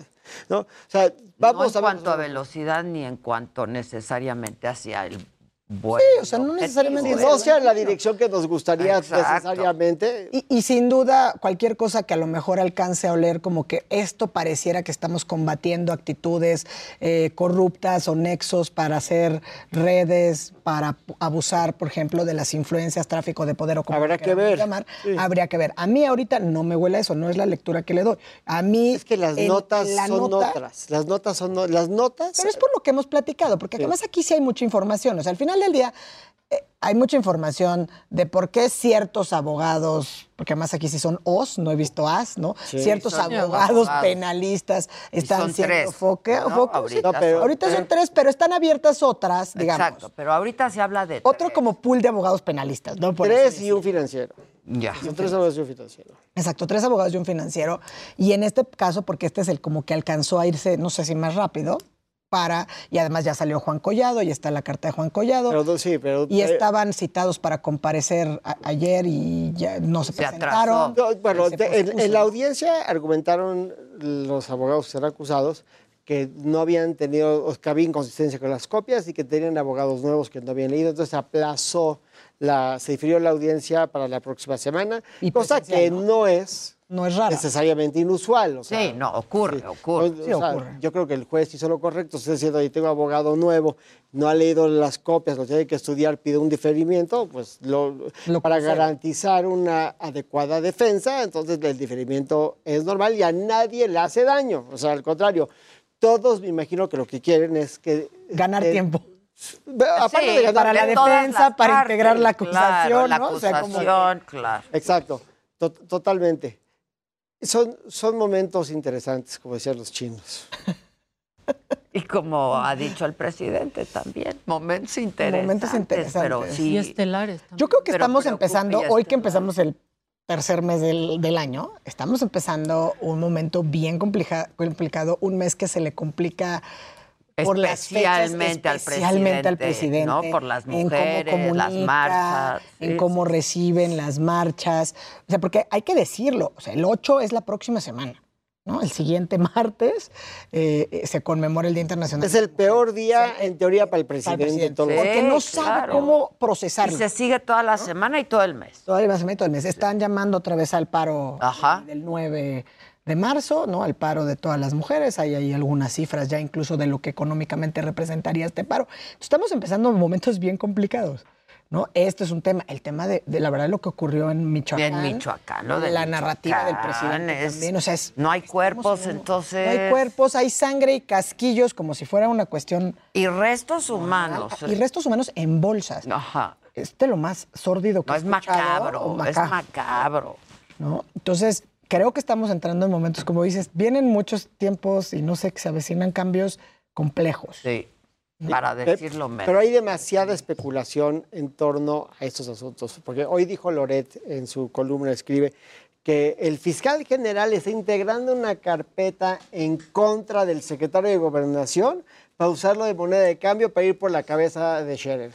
Eso, esa especulación, sí se me hace una No, especulación no, muy aventurada, pero muy, muy, No, muy, es que muy Es que ya iba a decir yo, bueno, es Lor- ya estamos hablando de Loret.